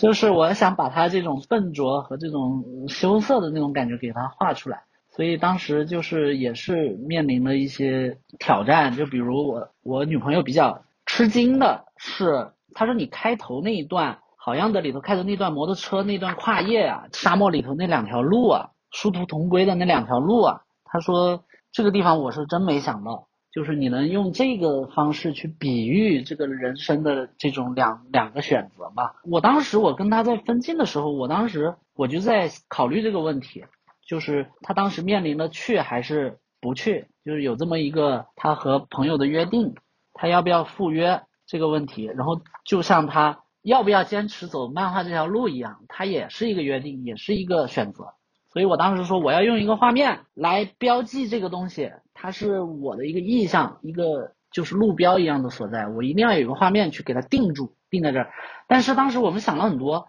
然后他也给我了一些建议，都不太好，都没有眼下这个好。我当时跟给他说的就是说。因为我也在跟他讨论这个东西。我说，我说我们应该找一个若即若离的东西去比喻，你不能太像，你不能太顺拐。这一招最早是谁启发我的？我后来有印象，就是《大内密谈》的那个主理人叫向真吧。人家问过他，就是说你怎么做这个电台节目的封面？他说其实就是找一张似像非像的一张图，就是你不能太贴合这个标题，你也不能离这个标题太远，你找一个就是似像非像的，然后你你再做一点设计，把它嫁接到一块儿，其实别人就觉得不明觉厉哈，这是他的一个排版技巧。但这个东西就是说者无意，听者有心。我自己在分镜的时候，有时候会会去想，确实是可以找一个。就是比较像，但又不完全一致的这么一个一个东西，然后去比喻它的困境，然后它反而会获得一种延伸感，因为你太严丝合缝了，它就扣的太拢了，你明白吗？它就不会有这种扩展感，你只有就是一半扣着一半溢出，然后最后你打击面反而在变大，所以我当时就是找了这么一个就是沙漠中两条路的这么一个意象去。当时我记得我跟我女朋友说，你说我当时我们怎么都想不出来。我当时我就跟她说，你别急，我说我一定能想出来。其实就是用一个就是若即若离的一个画面去表达一个一个你你你你想表达那种精神质地。你要找一个若即若离的画面，对，你要有一定的偏移量，你不能扣太死了，你得留缝隙。这个缝隙就是一个跳板，就是一种延伸。所以我当时我就后来还是把这个东西想出来了，我自己他也觉得很妙，他说他他是没有想到的，我居然能有这种表达。后来，呃，U P 啊，草原之怪作者也几次拍照，就是觉得这个设计的很妙什么的，我都很感动。我就觉得我们自己背后花的心思，大家有看到，哎，真是很欣慰。是的，嗯。反正我就觉得，就是每个，就是就是在你刚才说那幅画面的时候，我的感受就是，嗯，很多读者，就比如在读漫画的时候，他的视线很容易是被文字吸引的嘛。而不是被画面本身，然后但是其实漫画这个东西就是文字只是它的一部分，画面本身有的时候真的是花了很多的心思和精力在里面的。就如果你看到的话，其实是非常，一个是信息量会变得更丰满，然后再其次就是你也能看到背后的心思。我觉得那种那种欣赏感和审美感和愉悦感是加倍递增的。对，也许读者他根本意识不到。他不能理性认识他看到的东西，但是他有感觉，他能感受到你的这种信息的这种质感是不一样的。所以我有时候觉得读者他不需要知道的那么清楚，就是我背后的设计的这些所谓的精妙的地方，但是他其实有接收到你想传达的东西。就包括那个，包括最后他不是这本书后面不是回到现实的，回到当下，就是他回忆年轻时候的事儿嘛。后来不是他镜头一转，就是十年后嘛，他三十三岁已经成为了一名漫画家。然后这个时候我用了几个城市的空镜头，就是那种城市正在就工地啊修建各种 吊机，就是那种建设的感觉，然后很多车辆的那种。就是我就想暗示一种，就是这十年其实发展的非常非常快，就手机也变了，手机，然后以前的很多东西都变了，但什么东西没变呢？哦，可能就是当年的那种情谊是没有变的。但是他，你看他后面还是爱吃速溶，就狗改不了吃屎。故事的开始，他中间要面子，要手要那种什么咖啡粉可以手冲的那种，但其实他就是这种性格的人。就我觉得这个故事，你想让他不油腻，唯一的出路。就是谁也别为谁改变什么，就是两条没有什么交集的平行线，可能偶尔两条线偶尔交集了一下，但各自在各自的轨道上，谁也没为谁改变。但是当时的那份呃情谊也是真实的，我觉得就挺好了，没有必要非得怎么样，对吧？但是我觉得这就是一种青春的颜色吧，我也不知道你你怎么看。最后那个沙漠独行，我也是专门专门制作了那个跨页版本嘛。之前条漫是一个大树轴，你有印象吧？就是他想象中的他在摩托中骑着骑行的时候那个画面，我给他重置了。而且这个故事也是很寸，就是这个故事画的时候刚好碰到那个蓦然回首特别火。我本来结尾的时候想让他有一个面对那个手绘版的背影的，后来妈的我靠，他妈藤本树把我给逼死了。他几乎是通货膨胀式的画了几百个这种镜头在蓦然回首里头。没有几百个，十来个，对，所以让我非常痛苦。现我只要在那个节骨眼敢这样画，所有人都会觉得我是抄，很容易被这么想。虽然我也没有想过抄他，但是你既然撞梗了，你就要不立于危墙之下了，那没办法，就只能逼迫我改掉。所以我最后改了他一个斜四十五度的专注的镜头。当然，我最后事后虽然这是被迫而为之的，但是我非常喜欢这个镜头，我非常喜欢，我觉得这种坚定更有力量，更适合这个故事。我觉得我明白了，就是反正这个故事我看的时候就是。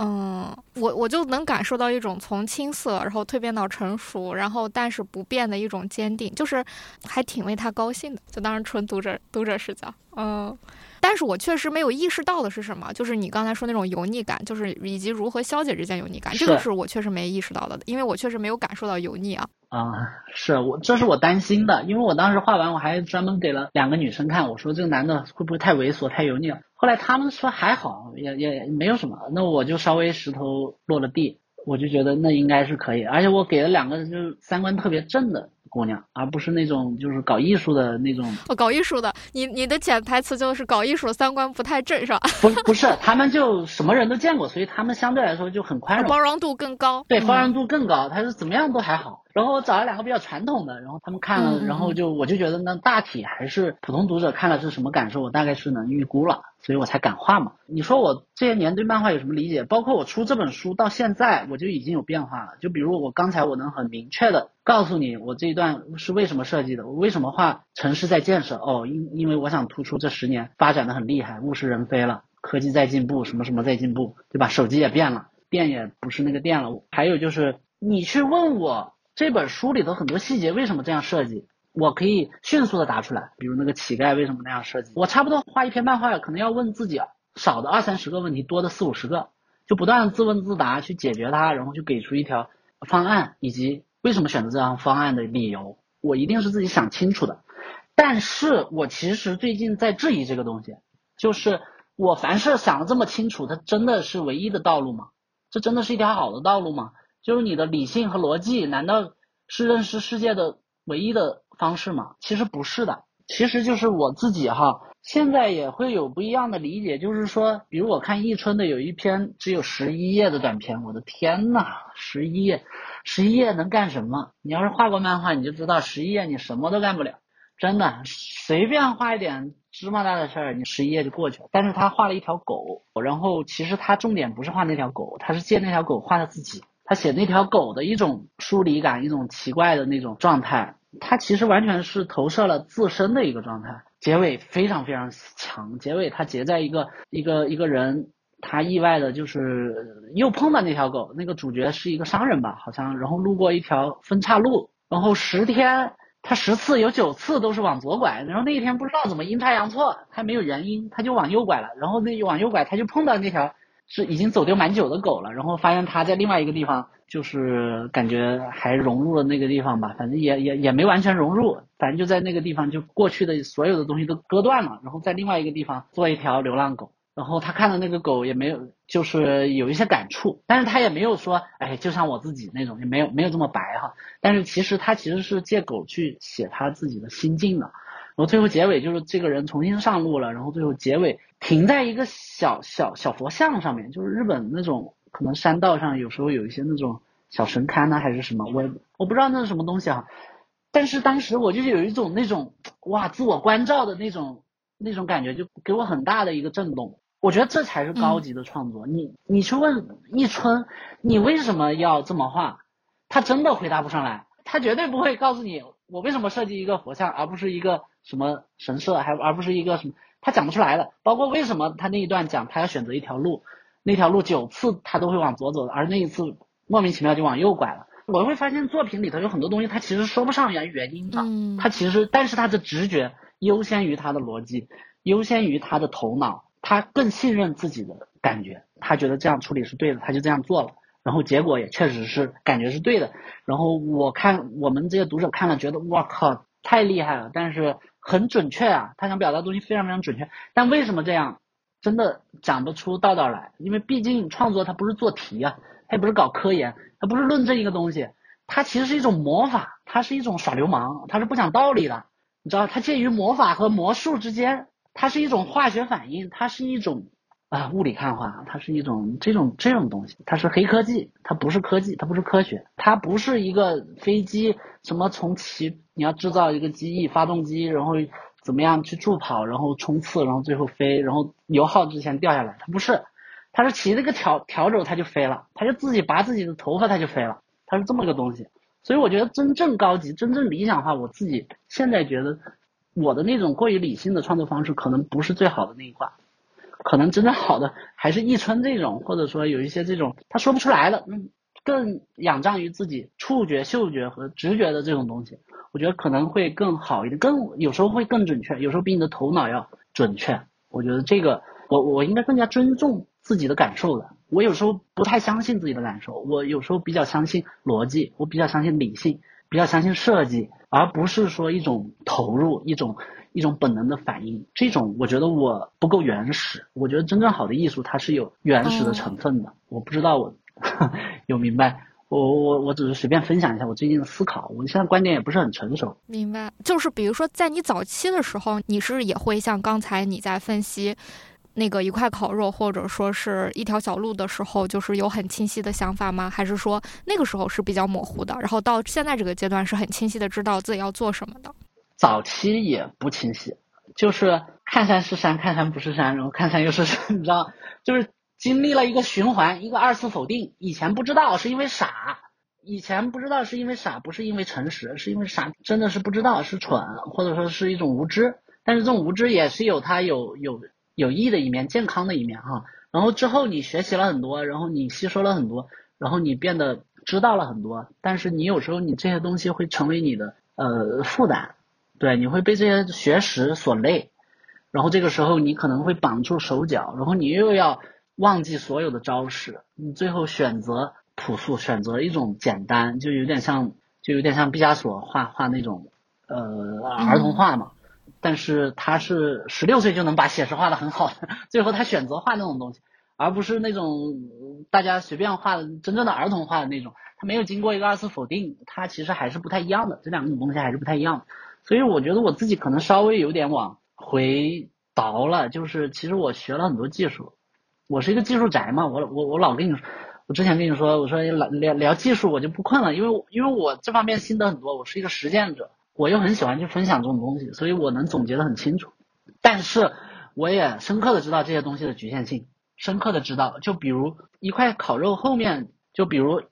一条小路，最后他一个人在那条巷子里那一段分镜啊，其实是很精巧的。我那段分镜重画了三遍，节奏是很好的。但是我在质疑这种东西，就你看我又来了，我每次做到了一件事，马上下一件事就这个东西真的可以吗？它是唯一的道路吗？就是我做了一件事，我马上就反这件事儿。就比如我是从普泽直树学到了一种比较精确的小节奏，就是我觉得普泽直树在漫画语法上的贡献虽然没有革命性的，就是开天辟地的深度上的一个多大的一个挖掘，但是他真的横向，他把这个东西做的非常细了。我觉得普泽的节奏是比他同时代漫画家要细一个档次的，就他有很多小节奏，很细微的人和人的表演互动之间，他会有很多小镜头、小节奏、小停顿，就是那种小场景、小颗粒一样的这种细节，他是做的比一般人细的。然后我是很受用的，我觉得这个东西我很喜欢，它微妙之间的这些差异啊，我能感受到，它确实是很好。但是我又在想，你控制的这么精确，是不是唯一的道路呢？你需不需要退一步，留一部分空间给你的读者，就让他们去脑补，让他们去参与，让他让他们去去想象，去补完这些东西，而不是每一步我都切的很准、很很细，然后很精致的喂给你一口一口。就是需不需要有这么强的控制力？就是我们的分镜、我们的叙事，需不需要有这么强的控制力？我在思考这个问题，因为我看我喜欢的一些作者。就比如一春，他没有这么细的节奏，但是他，但是他感染力好强，他其实有一定的距离感，不是一件坏事。有一些距离感，其实给了你更多的参与感，其实都是相对的，就此消彼长。有时候你给的太足，你控制的太精准，相对来说读者就懒了，就半自动化了。但是有时候你退一步，给读者以空间，他就参与进来了，他可能代入感反而会更强。所以我一直在思考这里头的区别哈，我我我也不是想的特别明白，但是我有。我有尝试的去去琢磨这个东西，希望能够反映在我之后的创作里吧。就是我不希望我所有的作品都是一块烤肉结尾，呃，一条小路结尾的那种精巧、精密的高控制力的一种分镜方式。其实我希望退后一步，就是留一定的空间，留一定的空间给给读者。对我希望自己能够慢慢的去尝试一些不同的叙事节奏。嗯，你刚才提到浦泽直树嘛，我记得我在早期跟你聊，就是你那个时候就还挺喜欢浦泽直树还有松本大洋的嘛。然后我那次就有看到你在一零年的时候，然后在二十四格上就在评浦泽直树，说的也很犀利啊。然后其中有一句评论我印象很深刻，就是真正让他的作品显得单薄的是他对人性的讨论仅仅停留在道德层面上。啊这句话我确实很喜欢，因为我觉得，嗯，当然他是从内容上、深度上和探讨的议题层次上来说。的嘛，然后比如说这么多年过去了，比如说你现在对浦泽直树或松本大洋这些漫画家的喜好和印象有变化吗？嗯，其实我后来也重看过我这篇文章，我觉得观点上其实我没有太大的变化，我也不觉得我说错了。你刚才说的那句话，我觉得就是这样啊，它就是道德层面上嘛，善有善报，恶有恶报，好人一生平安，天网恢恢，疏而不漏，就这一套嘛。但是我觉得我说话的方式，就是我评价的方式有点太轻飘飘了。凡是把我自己带进去，我发现我整个人就宽容多了，你知道？普泽肯定是有我，我当时挑他缺点说嘛，人无完人嘛，谁你要是拿放大镜看都会有缺点，这个是非常非常正常的。我觉得无视一个作家的缺点，然后对着他的缺点一通猛夸，也确反而是一种不尊重。我们真正尊重一个人，应该应该公平真实的去评价。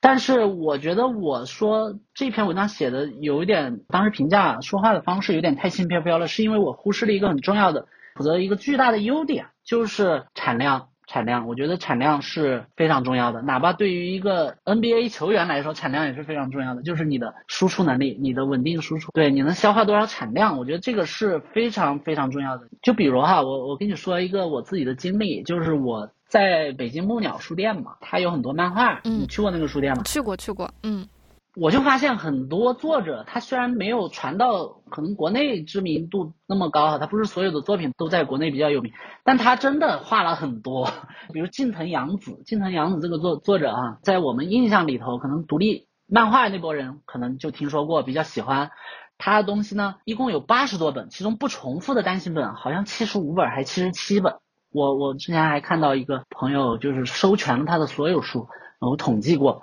就它的产量是巨大的。就在我们印象中的一个小众作者，没想到人家输出量这么恐怖。就包括坂口上，我以前对坂口上的印象就是这个人以前是个画动画的，后来中改行画了漫画，然后画了漫画就一部十之花是比较出名的，因为那个时候他画风也比较成熟，他的题材也比较恢宏，对吧？是一个历史题材的东西，是他集大成之作吧，然后很稳定。那那那六本五本就水平很高，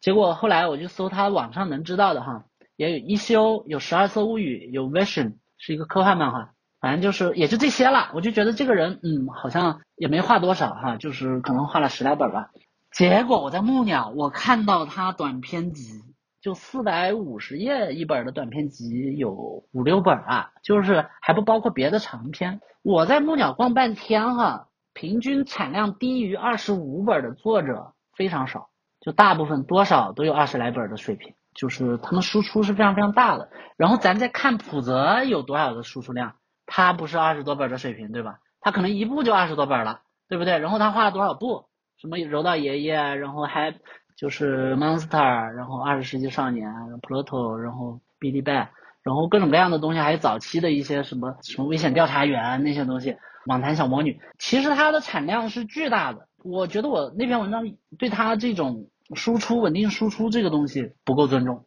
因为我当时也没有怎么做商业连载，然后我就觉得，哎呀，艺术性是最重要的，深度是最重要的，就是绝对的峰值高度是最重要的。但是我对于地基下面的稳定输出的一个产量消化，我是不重视的。我就觉得那个东西，那个东西好像也没什么了不起哈，就是走活呗。但其实我自己真的真的走过活，我就发现。很难，就是你要水平，首先，如果你要做到稳定输出，你水平会急剧下滑。你即便是急剧急剧下滑，以以一种低配的方式运行，你都会就是支撑不下去的，是很困难的。你会节节败退的，你你会崩溃掉，你会崩掉。如果你不是一个强大的创作人的话，其实非但不能持续成长和学习进步，反而会难以为继到最后崩坏。我觉得这个他能做到这么几十年如一日，我觉得我对他的评价有时候有点太缺乏这方面的尊重了。对，就是其实他能这样的。做一个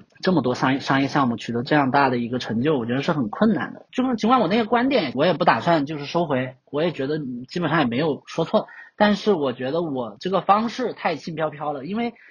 要否定一个人是很容易的，你要否定别人，你要拿放大镜去盯着呃任何人的一个缺点看，我觉得你都是能挑出一些东西来的。但是还是要整体的去去看。然后我我现在的一个方式就是把自己带入进去嘛，我就觉得我是我差太远了。你你想我才画多少本？连松本大洋，你觉得松本大洋是个小众作者，他不是走活对吧？他不是找一大堆助理的那种东村明子，什么一晚上干三十三页，他不是这种人。你猜松本大洋画多少本？你猜？我我算过，我就前段时间算，不包括东京日常。在我印象中，我觉得至少十部作品肯定是有的，每部作品可能都有好几卷的这种，是不是？他画了四四十二本，松本大洋哦，就画了四十二本。你说这是多么恐怖的一个存在？连这只一春，他的生涯肯定是超过三千页的。他的原创作品画六大本，每本二百四十页，他画了六本。然后他还画了十本代本漫画，就是那是他的活儿，对，就没有收录在他自己的原创故事里。连一春都画六大本，你想想，我我有什么资格去评价人家？是不是我产量太低了？我现在平平比我可能画了十本书吧，差不多也就这样。而且有有有一些书还只是那种商稿啊，或者怎么样，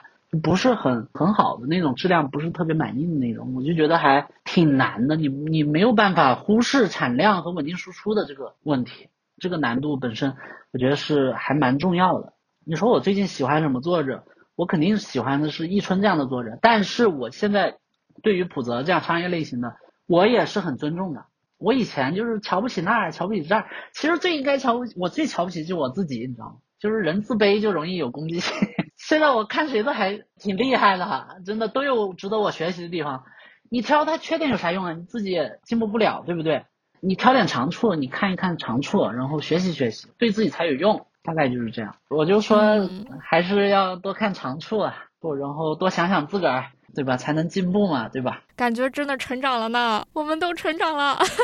我还记得当时我那年见你的时候，应该是哪一年？一一七年还是一八年？是不是？对，差不多就一七一八年。哦，我觉得那个时候就是我们都很稚嫩。嗯。对，现在现在都成成长了就好。对，然后就是，比如说像我还有个感觉，比如说你现在的这种画风上的形成，还有包括你的变化，故事上的审美偏好，就这个是如何一步步就是形成的呢？而且我还有一个感觉，就是你好像总是在用不同的角色在讲自己的故事。对我基本上可能就是画自己的故事比较有把握，我我有信心，因为因为我能明白这个角色他是怎么想的。我分析作品很厉害，但是对于现实生活，我的阅读能力又很差，就属于属于我我可能阅对我理解不了，我很多生活中的一些现象、一些事儿，我老是后知后觉，我当下其实是反应不太过来的，所以我很怕我自己写不好、写不准，所以我就写自己可能多一些，因为我相对了解我自己一点，然后我就经常画两个形象嘛，一个就是那种戴眼镜的一个普通的书生气强一点的，那是我的李人格。然后还有一个就是长发飘飘的不戴眼镜的那个痞子相，有点像骆驼哥那种，就是那是我比较表面的那种搞笑的那种小丑型人格。就是我有时候会 用这两个形象来回来瞎用。然后我自认为我美术是没有啥优势的，我以前也不是很喜欢画画，就是我也不背后练习，只是画漫画的时候临时抱佛脚。就鉴于我漫画也不多，所以我基本上画的也不多，进步慢也是很正常的。但我现在有，其实有一点喜欢上画画了，因为画画相对来说是很单纯的嘛，它可以放空脑子，不去想一些杂七杂八的事儿，而且它能迅速收获一种完成感，就是你画完一幅画，你很有成就感，因为就是一种很简单的快乐，可以不想事儿，我就觉得还挺有意思。我有时候一天随便画画，我一天都过去，我就特别开心。岁数大了就发愁，心里心里事儿比较多吧。可能有时候会通过画画去破破节奏。我现在比以前喜欢画画，你说奇怪不？我早期真的不是很喜欢画画的，我我就是很挫败，因为我脑子里想讲一个故事，但是由于我画技不足，我又经常实现不了，或者只能实现个六七分，我就很沮丧。越沮丧就越没成就感，越不想画，就恶性循环。然后越不画，你就越在画故事的时候，呃，你就捉襟见肘嘛。然后导致我有时候会拍很多照片，我自己摆动作，或者网上搜，然后去参考，才能勉强把一个故事讲下来。你越磕吧，你不就是越越难受吗？所以我就觉得，就是对于画画这个东西，我就是慢慢热情就下去了。但是后面大概是一九年到二一年这几年，我还练了一会儿画，就是画画速写啊。画画人体啊，也没发过，就自己默默画了，丢在电脑里那种。其实画了不少，画了起码有三千张，还挺开心的。当我不去讲，哎呀，怎么这么久都没有进步之后，我发现画画变快乐了。就以前老觉得，哇，我都练了这么多了，怎么一点长进都没有？哎，浪费了我的时间。就是做事儿就得有效率啊，就是就想值回本钱，你明白吗？干点啥你都想值回本钱，有点这种功利色彩太浓了。对于画画都这样，那你能画好才怪了。那现在可能稍微好一点，这种心态就稍微稍微少了一些，就是画着玩就很开心，换换心情，反而会比较有乐趣。就是画风的话，早期就是学井上嘛，分镜学谱子，画风学井上。然后小田小田健小田健也学过，那个也学过，就是古古石、高桥努我都学过，但是不是很像，我很快就会厌倦，我也不想学的跟他们一样。你这样就学不到位呗，就是走两步你又走回自己的自己的节奏了，所以我就觉得就是怎么说顺其自然吧。现在我看的东西也杂，就比如我现在喜欢看，我都开始看克里斯维尔了，还有那个不必为我歌唱那那本欧欧洲漫画嘛，包括什么鼠族啊什么的，我都很喜欢看那些欧洲漫画。然后欧洲的漫画有一些也挺偏向于个体经验的。也挺艺术性的，也不是说特别商业的那种哈，人文性会强一点吧。我也很喜欢，一路走来最喜欢的还是易春，因为易春比较接近我理想化的作者，像双雪涛评价鲁迅一样，他说鲁迅牛就牛在这哥们后来写啥都是文学，起手就是文学，他写啥都是文学，这是一个最好的一个状态。我觉得易春就是这样的，他写游泳，就比如海边的续景那篇，还写刚才我说的一条狗。写一块石头，写一双手，写一个小屋，写一个梦，哪怕写一次初潮，它都是呢，都是好漫画。我觉得它真的是非常非常，它是一个宝藏。我每次看它，我都很喜欢。当然也谈不上能受到多少影响，但是它确实是一个标杆，告诉我们漫画可以达到什么样的地步吧。我觉得我近期你要问我比较喜欢的作者，应该易春是最喜欢的那个。明白，我也很喜欢伊春，因为那个时候就因为机缘巧合吧，就是当时异常漫画研究中心不是做两本伊春的集子，当时喜良老师就让我帮他看一看，然后我也就借此机会非常认真的就细读和慢读了伊春的作品，然后我真的发现他确实是很厉害，画的漫画非常好看。遗憾的就是说他大部分的作品确实还是很难，就是作为大众出版物被大家读到的，这一点确实挺可惜的。啊，但是，嗯，在小杨老师的努力下，还是能被更多的人看到。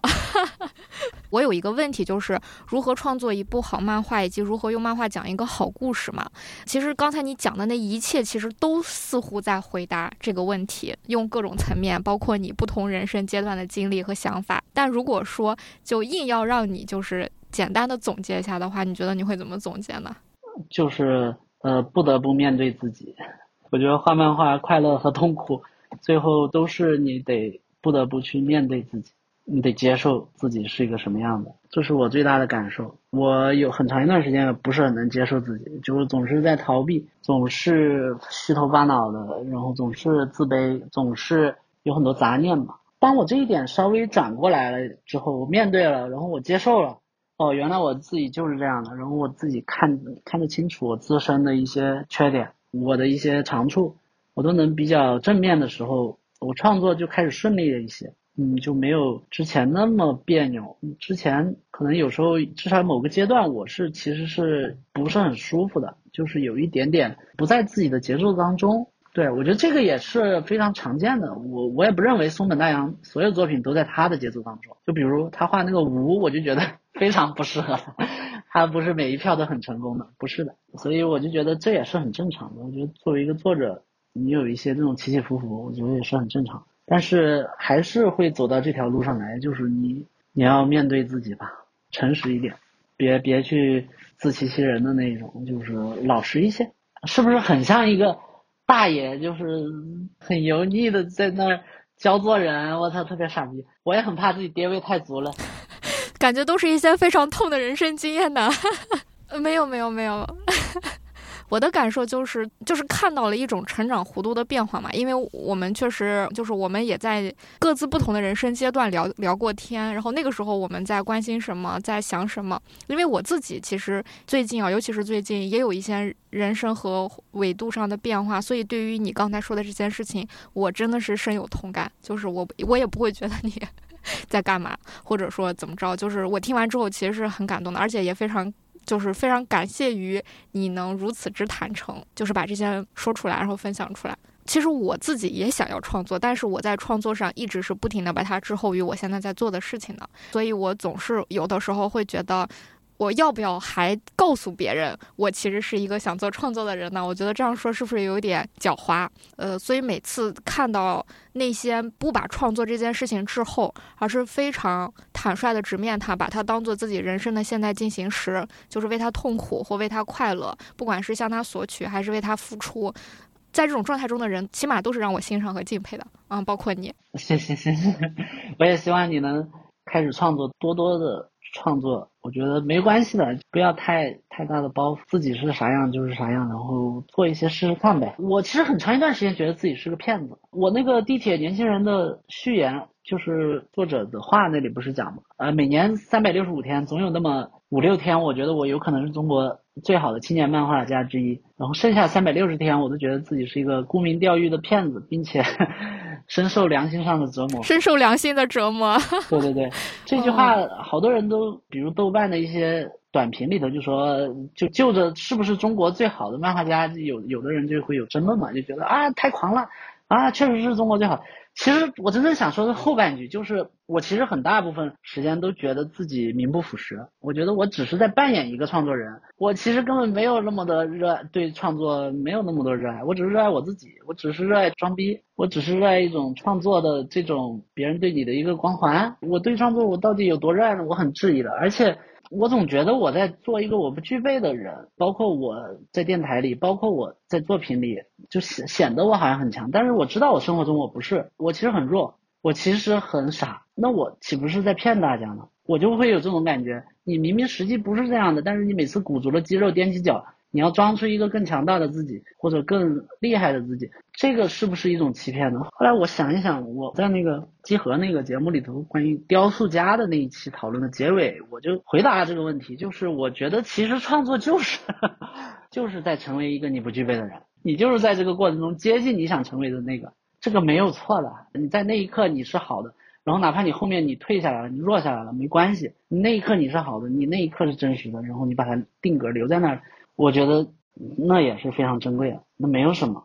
我觉得就是要接受这一切。说的很好，为你鼓掌。哎呀，真的假的？你别笑我了，这是真的，真的，真的，就是这次聊天跟我跟我上次和你聊天真的非常非常不一样。我记得就是上次和你聊天，你还在说什么？有段时间你去做编剧了，然后和影视行业骗子一样的人在谈，把自己的剧本，呃，类似于把自己的作品要怎么卖个价格，或者说，嗯，作为编剧的时候发现啊，自己的作品如果不被拍出来是没有办法成立的。就是当时我们还在聊这些话题，你还记得吗？嗯，对，包括我最近又重看了我当时写的，那么当时是想写八个故事，然后拍一个系列，但是写了四五个吧，然后就说当时约我。我搞的那哥们儿就说：“你先停，我去看拉得到投资不？拉到咱再继续，拉不到就解散。”然后果然没拉到。但是那四五个故事我写写完，我又看了一下，也还行，没有那么糟糕，就是那个阶段的水平吧。但是由于人家都付过钱了，也不太能画出来，就是只能放在电脑里。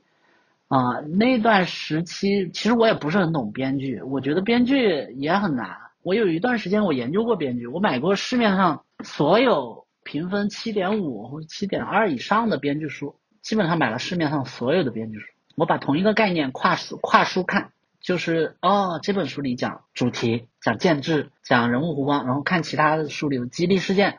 是怎么定义的，就不断的在通过不同的书去学习总结吧，看同一个东西不同的说法，这样我认为学习的快一点。但是结论是没有什么用。其实我又来了，我又开始了。我总是质疑这这种东西，就是强情节是不是至少是不是漫画的唯一出路呢？漫画叙事的唯一道路是不是呢？就有没有弱情节的方式呢？漫画是不是？强情节的最佳表达方式呢？其实当下它已经不是了。是的，你不如看网剧，你不如看电影，不如看短视频，对吧？那些讲那些强冲突、强矛盾，那不比你酷炫，比你快？其实我也在想这个问题。包括我自己喜欢的一些小说，其实反而是弱情节的，就比如契诃夫的一些小说，卡佛的一些小说，其实它情节都不剧烈，因为有时候过于强烈的情节，它会让你的故事太具体。就包括乔伊斯的《杜柏林人》啊，里头的一些像类似于阿拉比啊、一朵小阴云那样的故事，它其实严格说来没有太大的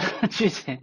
就一个人去了一个集市，或者说一个人见了一个发小，但是他能比较准确的描写人物的内心世界。所以我在我那个《地铁上年轻人》那本书里头有一张卡片，里头有一句特别像名人名言的话，叫。啊，当你追求一个故事的时候，你得到一个故事；当你不再追求一个故事的时候，你有可能得到一个世界，世界或一部心灵史。对，这就是我也是关于故事的思考，因为我发现我自己不再执着于故事强的故事情节了，包括我连玩游戏都是这样，就是像雪原啊一些宫崎英高的游戏，其实它不是很执着于故事的，但是。他注重一种氛围、一种感觉、一种开放性、一种味道、一种节奏。结果他得到了无数种解读，你明白吗？结果所有人都在里头找到了一些各自的理解，他反而他得到了更多，他超越了那种传统的像比如美国末日啊，或者说战神那样的一个好莱坞叙事的那种一个具体的故事、具体的人物弧光、人物那个。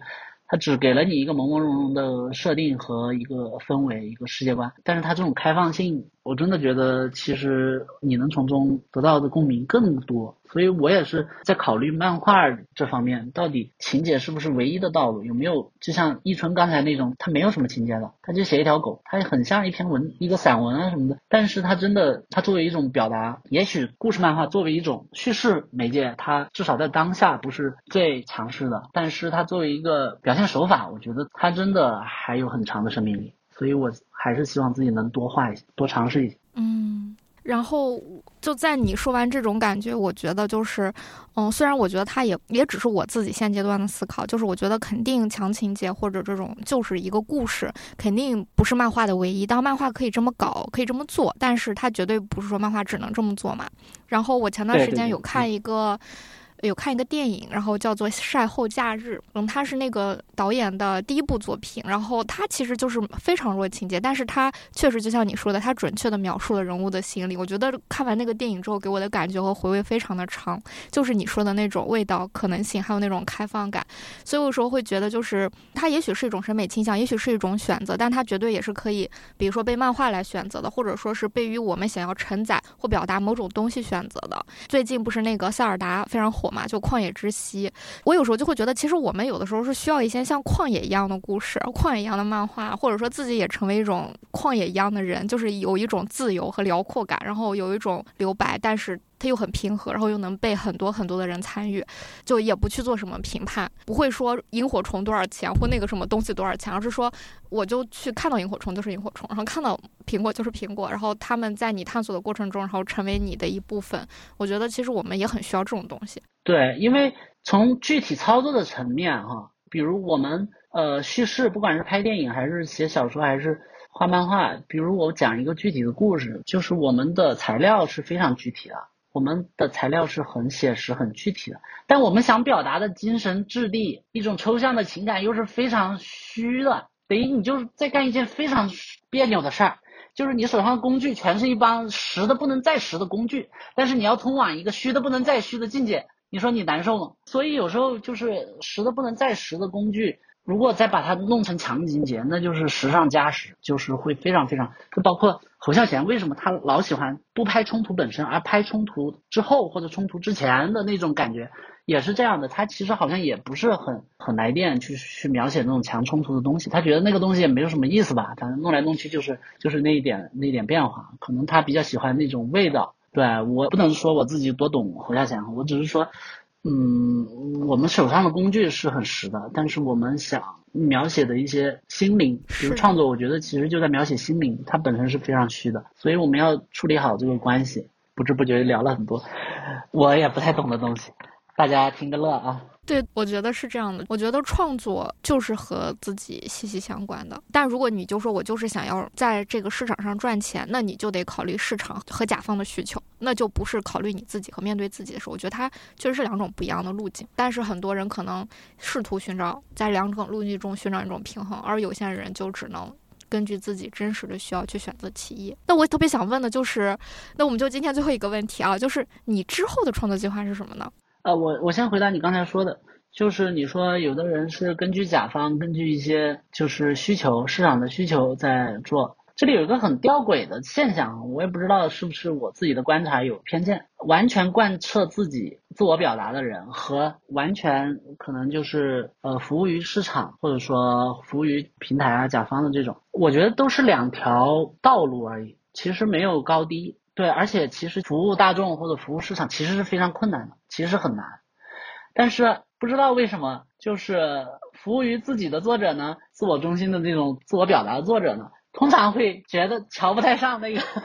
那个搞市场的，然后搞市场的也莫名其妙，他们自己可能也觉得自己矮一头，通常又会对可能那些呃贯彻自我表达的作者也会高看一眼。但是其实就是我觉得不应该是这样，其实双方都是，只是道路不一样吧。这双方都值得尊重，都都很厉害的。如果你能兼顾这二者，那你就更强了。对，所以我就觉得搞市场的也不用太太就是自卑，就是我我自己也弄了一些商业，我觉得很难，我真的觉得很难，我真的觉得很难。我很佩服那种能稳定输出的市场化的商业商业型作者，我觉得我没有任何立场去瞧不上这些，相反我非常尊敬。这个是我和和我自己二十多岁最大的一个区别。对我是发自内心的，我我绝对不是说装逼或者油腻或者怎么样，我没有必要，我也不靠这个东西吃饭，我我就是自己就是这么想的。其实我之后可能想，我我一直想把我自己广州那段比较混乱的生生活再写一点，因为当时发生了很多很有意思的事情。然后画完这个东西会篇幅会比较长，但是我现在没有找好找到特别适合的那种那种叙事的那种角度，就是我发现我很难很平和的去去书写那段那段岁月吧，算是我总是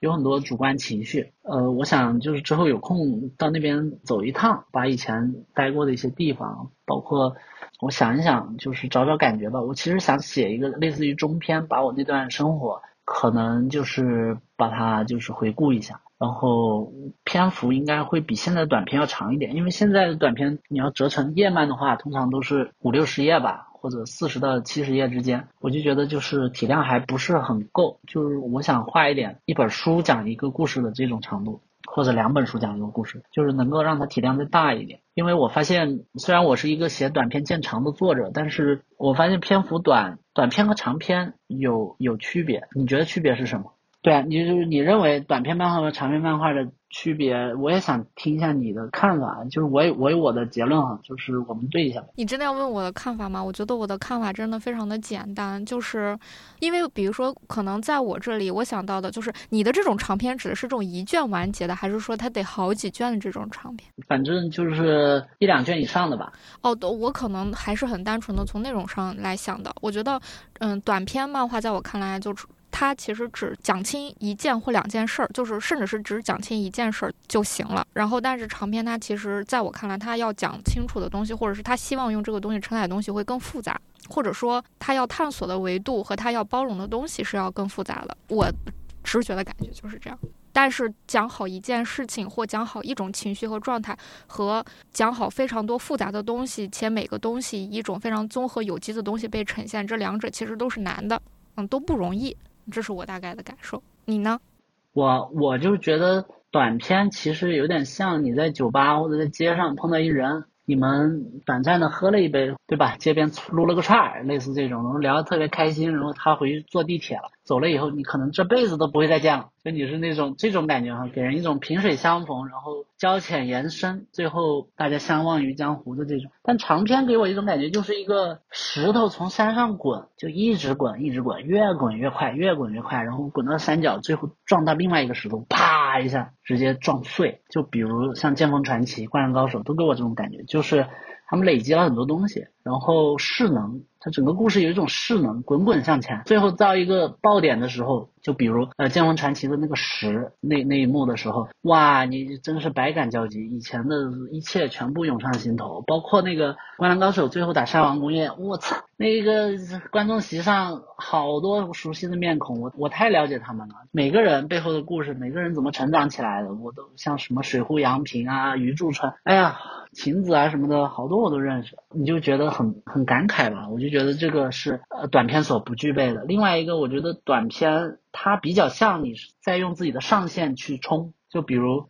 我画的一些，其实是代表了我可能相对最高的一个水平。包括千野一二零的一些短片，其实可能也代表千野一二零可能最最高的水平。但是长篇通常都是因为短片它是它是炒菜嘛，就是炒的特别快。他如果状态不好，他就等等，就调整到一个比较好的状态，一口气炒了，然后这就是我的最高水平。就至少是在短片，他能把自己的状态养得非常好，他才去做的嘛。但是长篇却不太能够，长篇有点像那种拿自己下限在熬，就那种 就一直熬的那种，就是那种没办法。就是你，我相信像那些国脚部作者，其实让他们真正集中优势兵力。画一些，他水平都比他们画长篇的时候高，就那几个民工漫啊，或者说那些作者，其实他们真正的水平比他们现在展现出来的要高。他有战略性的往下降一点，降级一点，让他的能耗不要那么大，因为他要飞很很多年。滑翔模式，你明白吗？就是，所以这两个东西的制作方式和他。的那种给读者的感受，我觉得都有一个很大的不同，所以我一直以来觉得我长篇我只画过比马大，而且整个比马大画的非常不顺利。我一直还想今后有机会画一些中长的作品，而不是成为一个呃短篇漫画专业户。虽然短篇漫画专业户也你能做好的话也不容易，就比如易春他就是一个短篇漫画专业户，但是他靠五六本就足以屹立日漫史，我觉得这个也也很厉害了，已经。非常非常强，他没画过一没画过一个场面，但是你没有办法忽视这样的一个巨人。但是我自己的话，我觉得呃，如果有条件的话，再画一点长的作品，就是不要一直只画的。所以我想从中中中篇开始吧，画一些一两本这个长度的，就是你说太长嘛，也没有太长，属于我现在的体能啊以及现在的状态可以 cover 的，慢慢往长篇上过渡。因为我只对于我这种。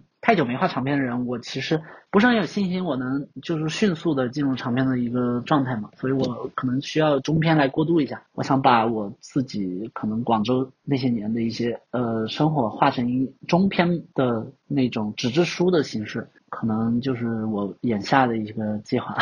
其实我手里还有一两个短片没画的，那个也可以见缝插针的画一下。好的，我知道了，那我就期待一下吧。哎呀，我希望我自己能兑现，不要又是那种夸夸其谈的。我现在真的觉得自己特别 不想去干就完了，就不能那个说太多。怕最后兑现不了。其实，在你说的时候，我有种感觉。其实，你看，你从零几年就开始画漫画，画了这么多年了。然后就是，其实你看，你也经历了不同的人生阶段，然后变化、想法。呃，其实我就觉得，一个创作者的生命周期是贯穿他人生的所有阶段的。就是我其实是特别期待一个十几岁的人哈，二十几岁、三十几岁、四十几岁、五十几岁，然后他一直在画，然后接触不同阶段的人生果实。所以，加油啊！Sam J，谢谢谢谢。对，其实你什么也不干，你这些年也就过去了。你说你有没有成长？其实你岁数一年一年在长，你肯定是有成长的。哪怕待着啥也不干，你对吧？就像我们以前说，大学里你待四年，四年宿舍哪也不干，你也是会有进步的，因为你确实长了四岁嘛。但是你不做点什么，你把这种成长，你要像阶梯一样定在那儿，让它有一个东西在那儿，然后然后你也。把那个状态留下来，我觉得也挺好。哪怕你事后看来当时不是很成熟吧，但是我觉得也很珍贵。就像我，我现在没有办法画以前像比如水坤啊、呃我的奋斗啊、过马路那样的故事了。我我自己是画不了了，但是当时画了也就画了，也就留在那儿了。所以我就觉得还是尽可能的多画一点，嗯，别让这个光阴就是嗯虚度了。嗯 嗯，是的。那我们今天就到这里吧，然后然后等到你之后有新作品了，然后我们再就你新的作品来聊聊。我希望这是一个。很快能达成的目标。好的，好的，谢谢铁熊。嗯，我也是。然后真的就觉得有点感慨，有很多说。没想到我们这么久没有聊过，没想到。我们隔这么久，没想到还聊得这么投机，哎，只能说明什么呢？只能说明，嗯，成长的道路或许就是殊途同归呢，就跟你那个跨业一样。所以就等到之后吧，然后有什么机会，然后我们可以再就某个具体的作品，然后包括很多其他的议题来聊聊。然后也非常下次继续出现在我们的播客里。嗯，作为一个播客界被大家认可的人，对吧？好，谢谢谢谢大家，谢谢慢边史的听众，我们下次再见，我下次再来玩啊。好的好的，那我们就跟大家说再见吧。嗯，拜拜，再见，拜拜。嗯，拜拜。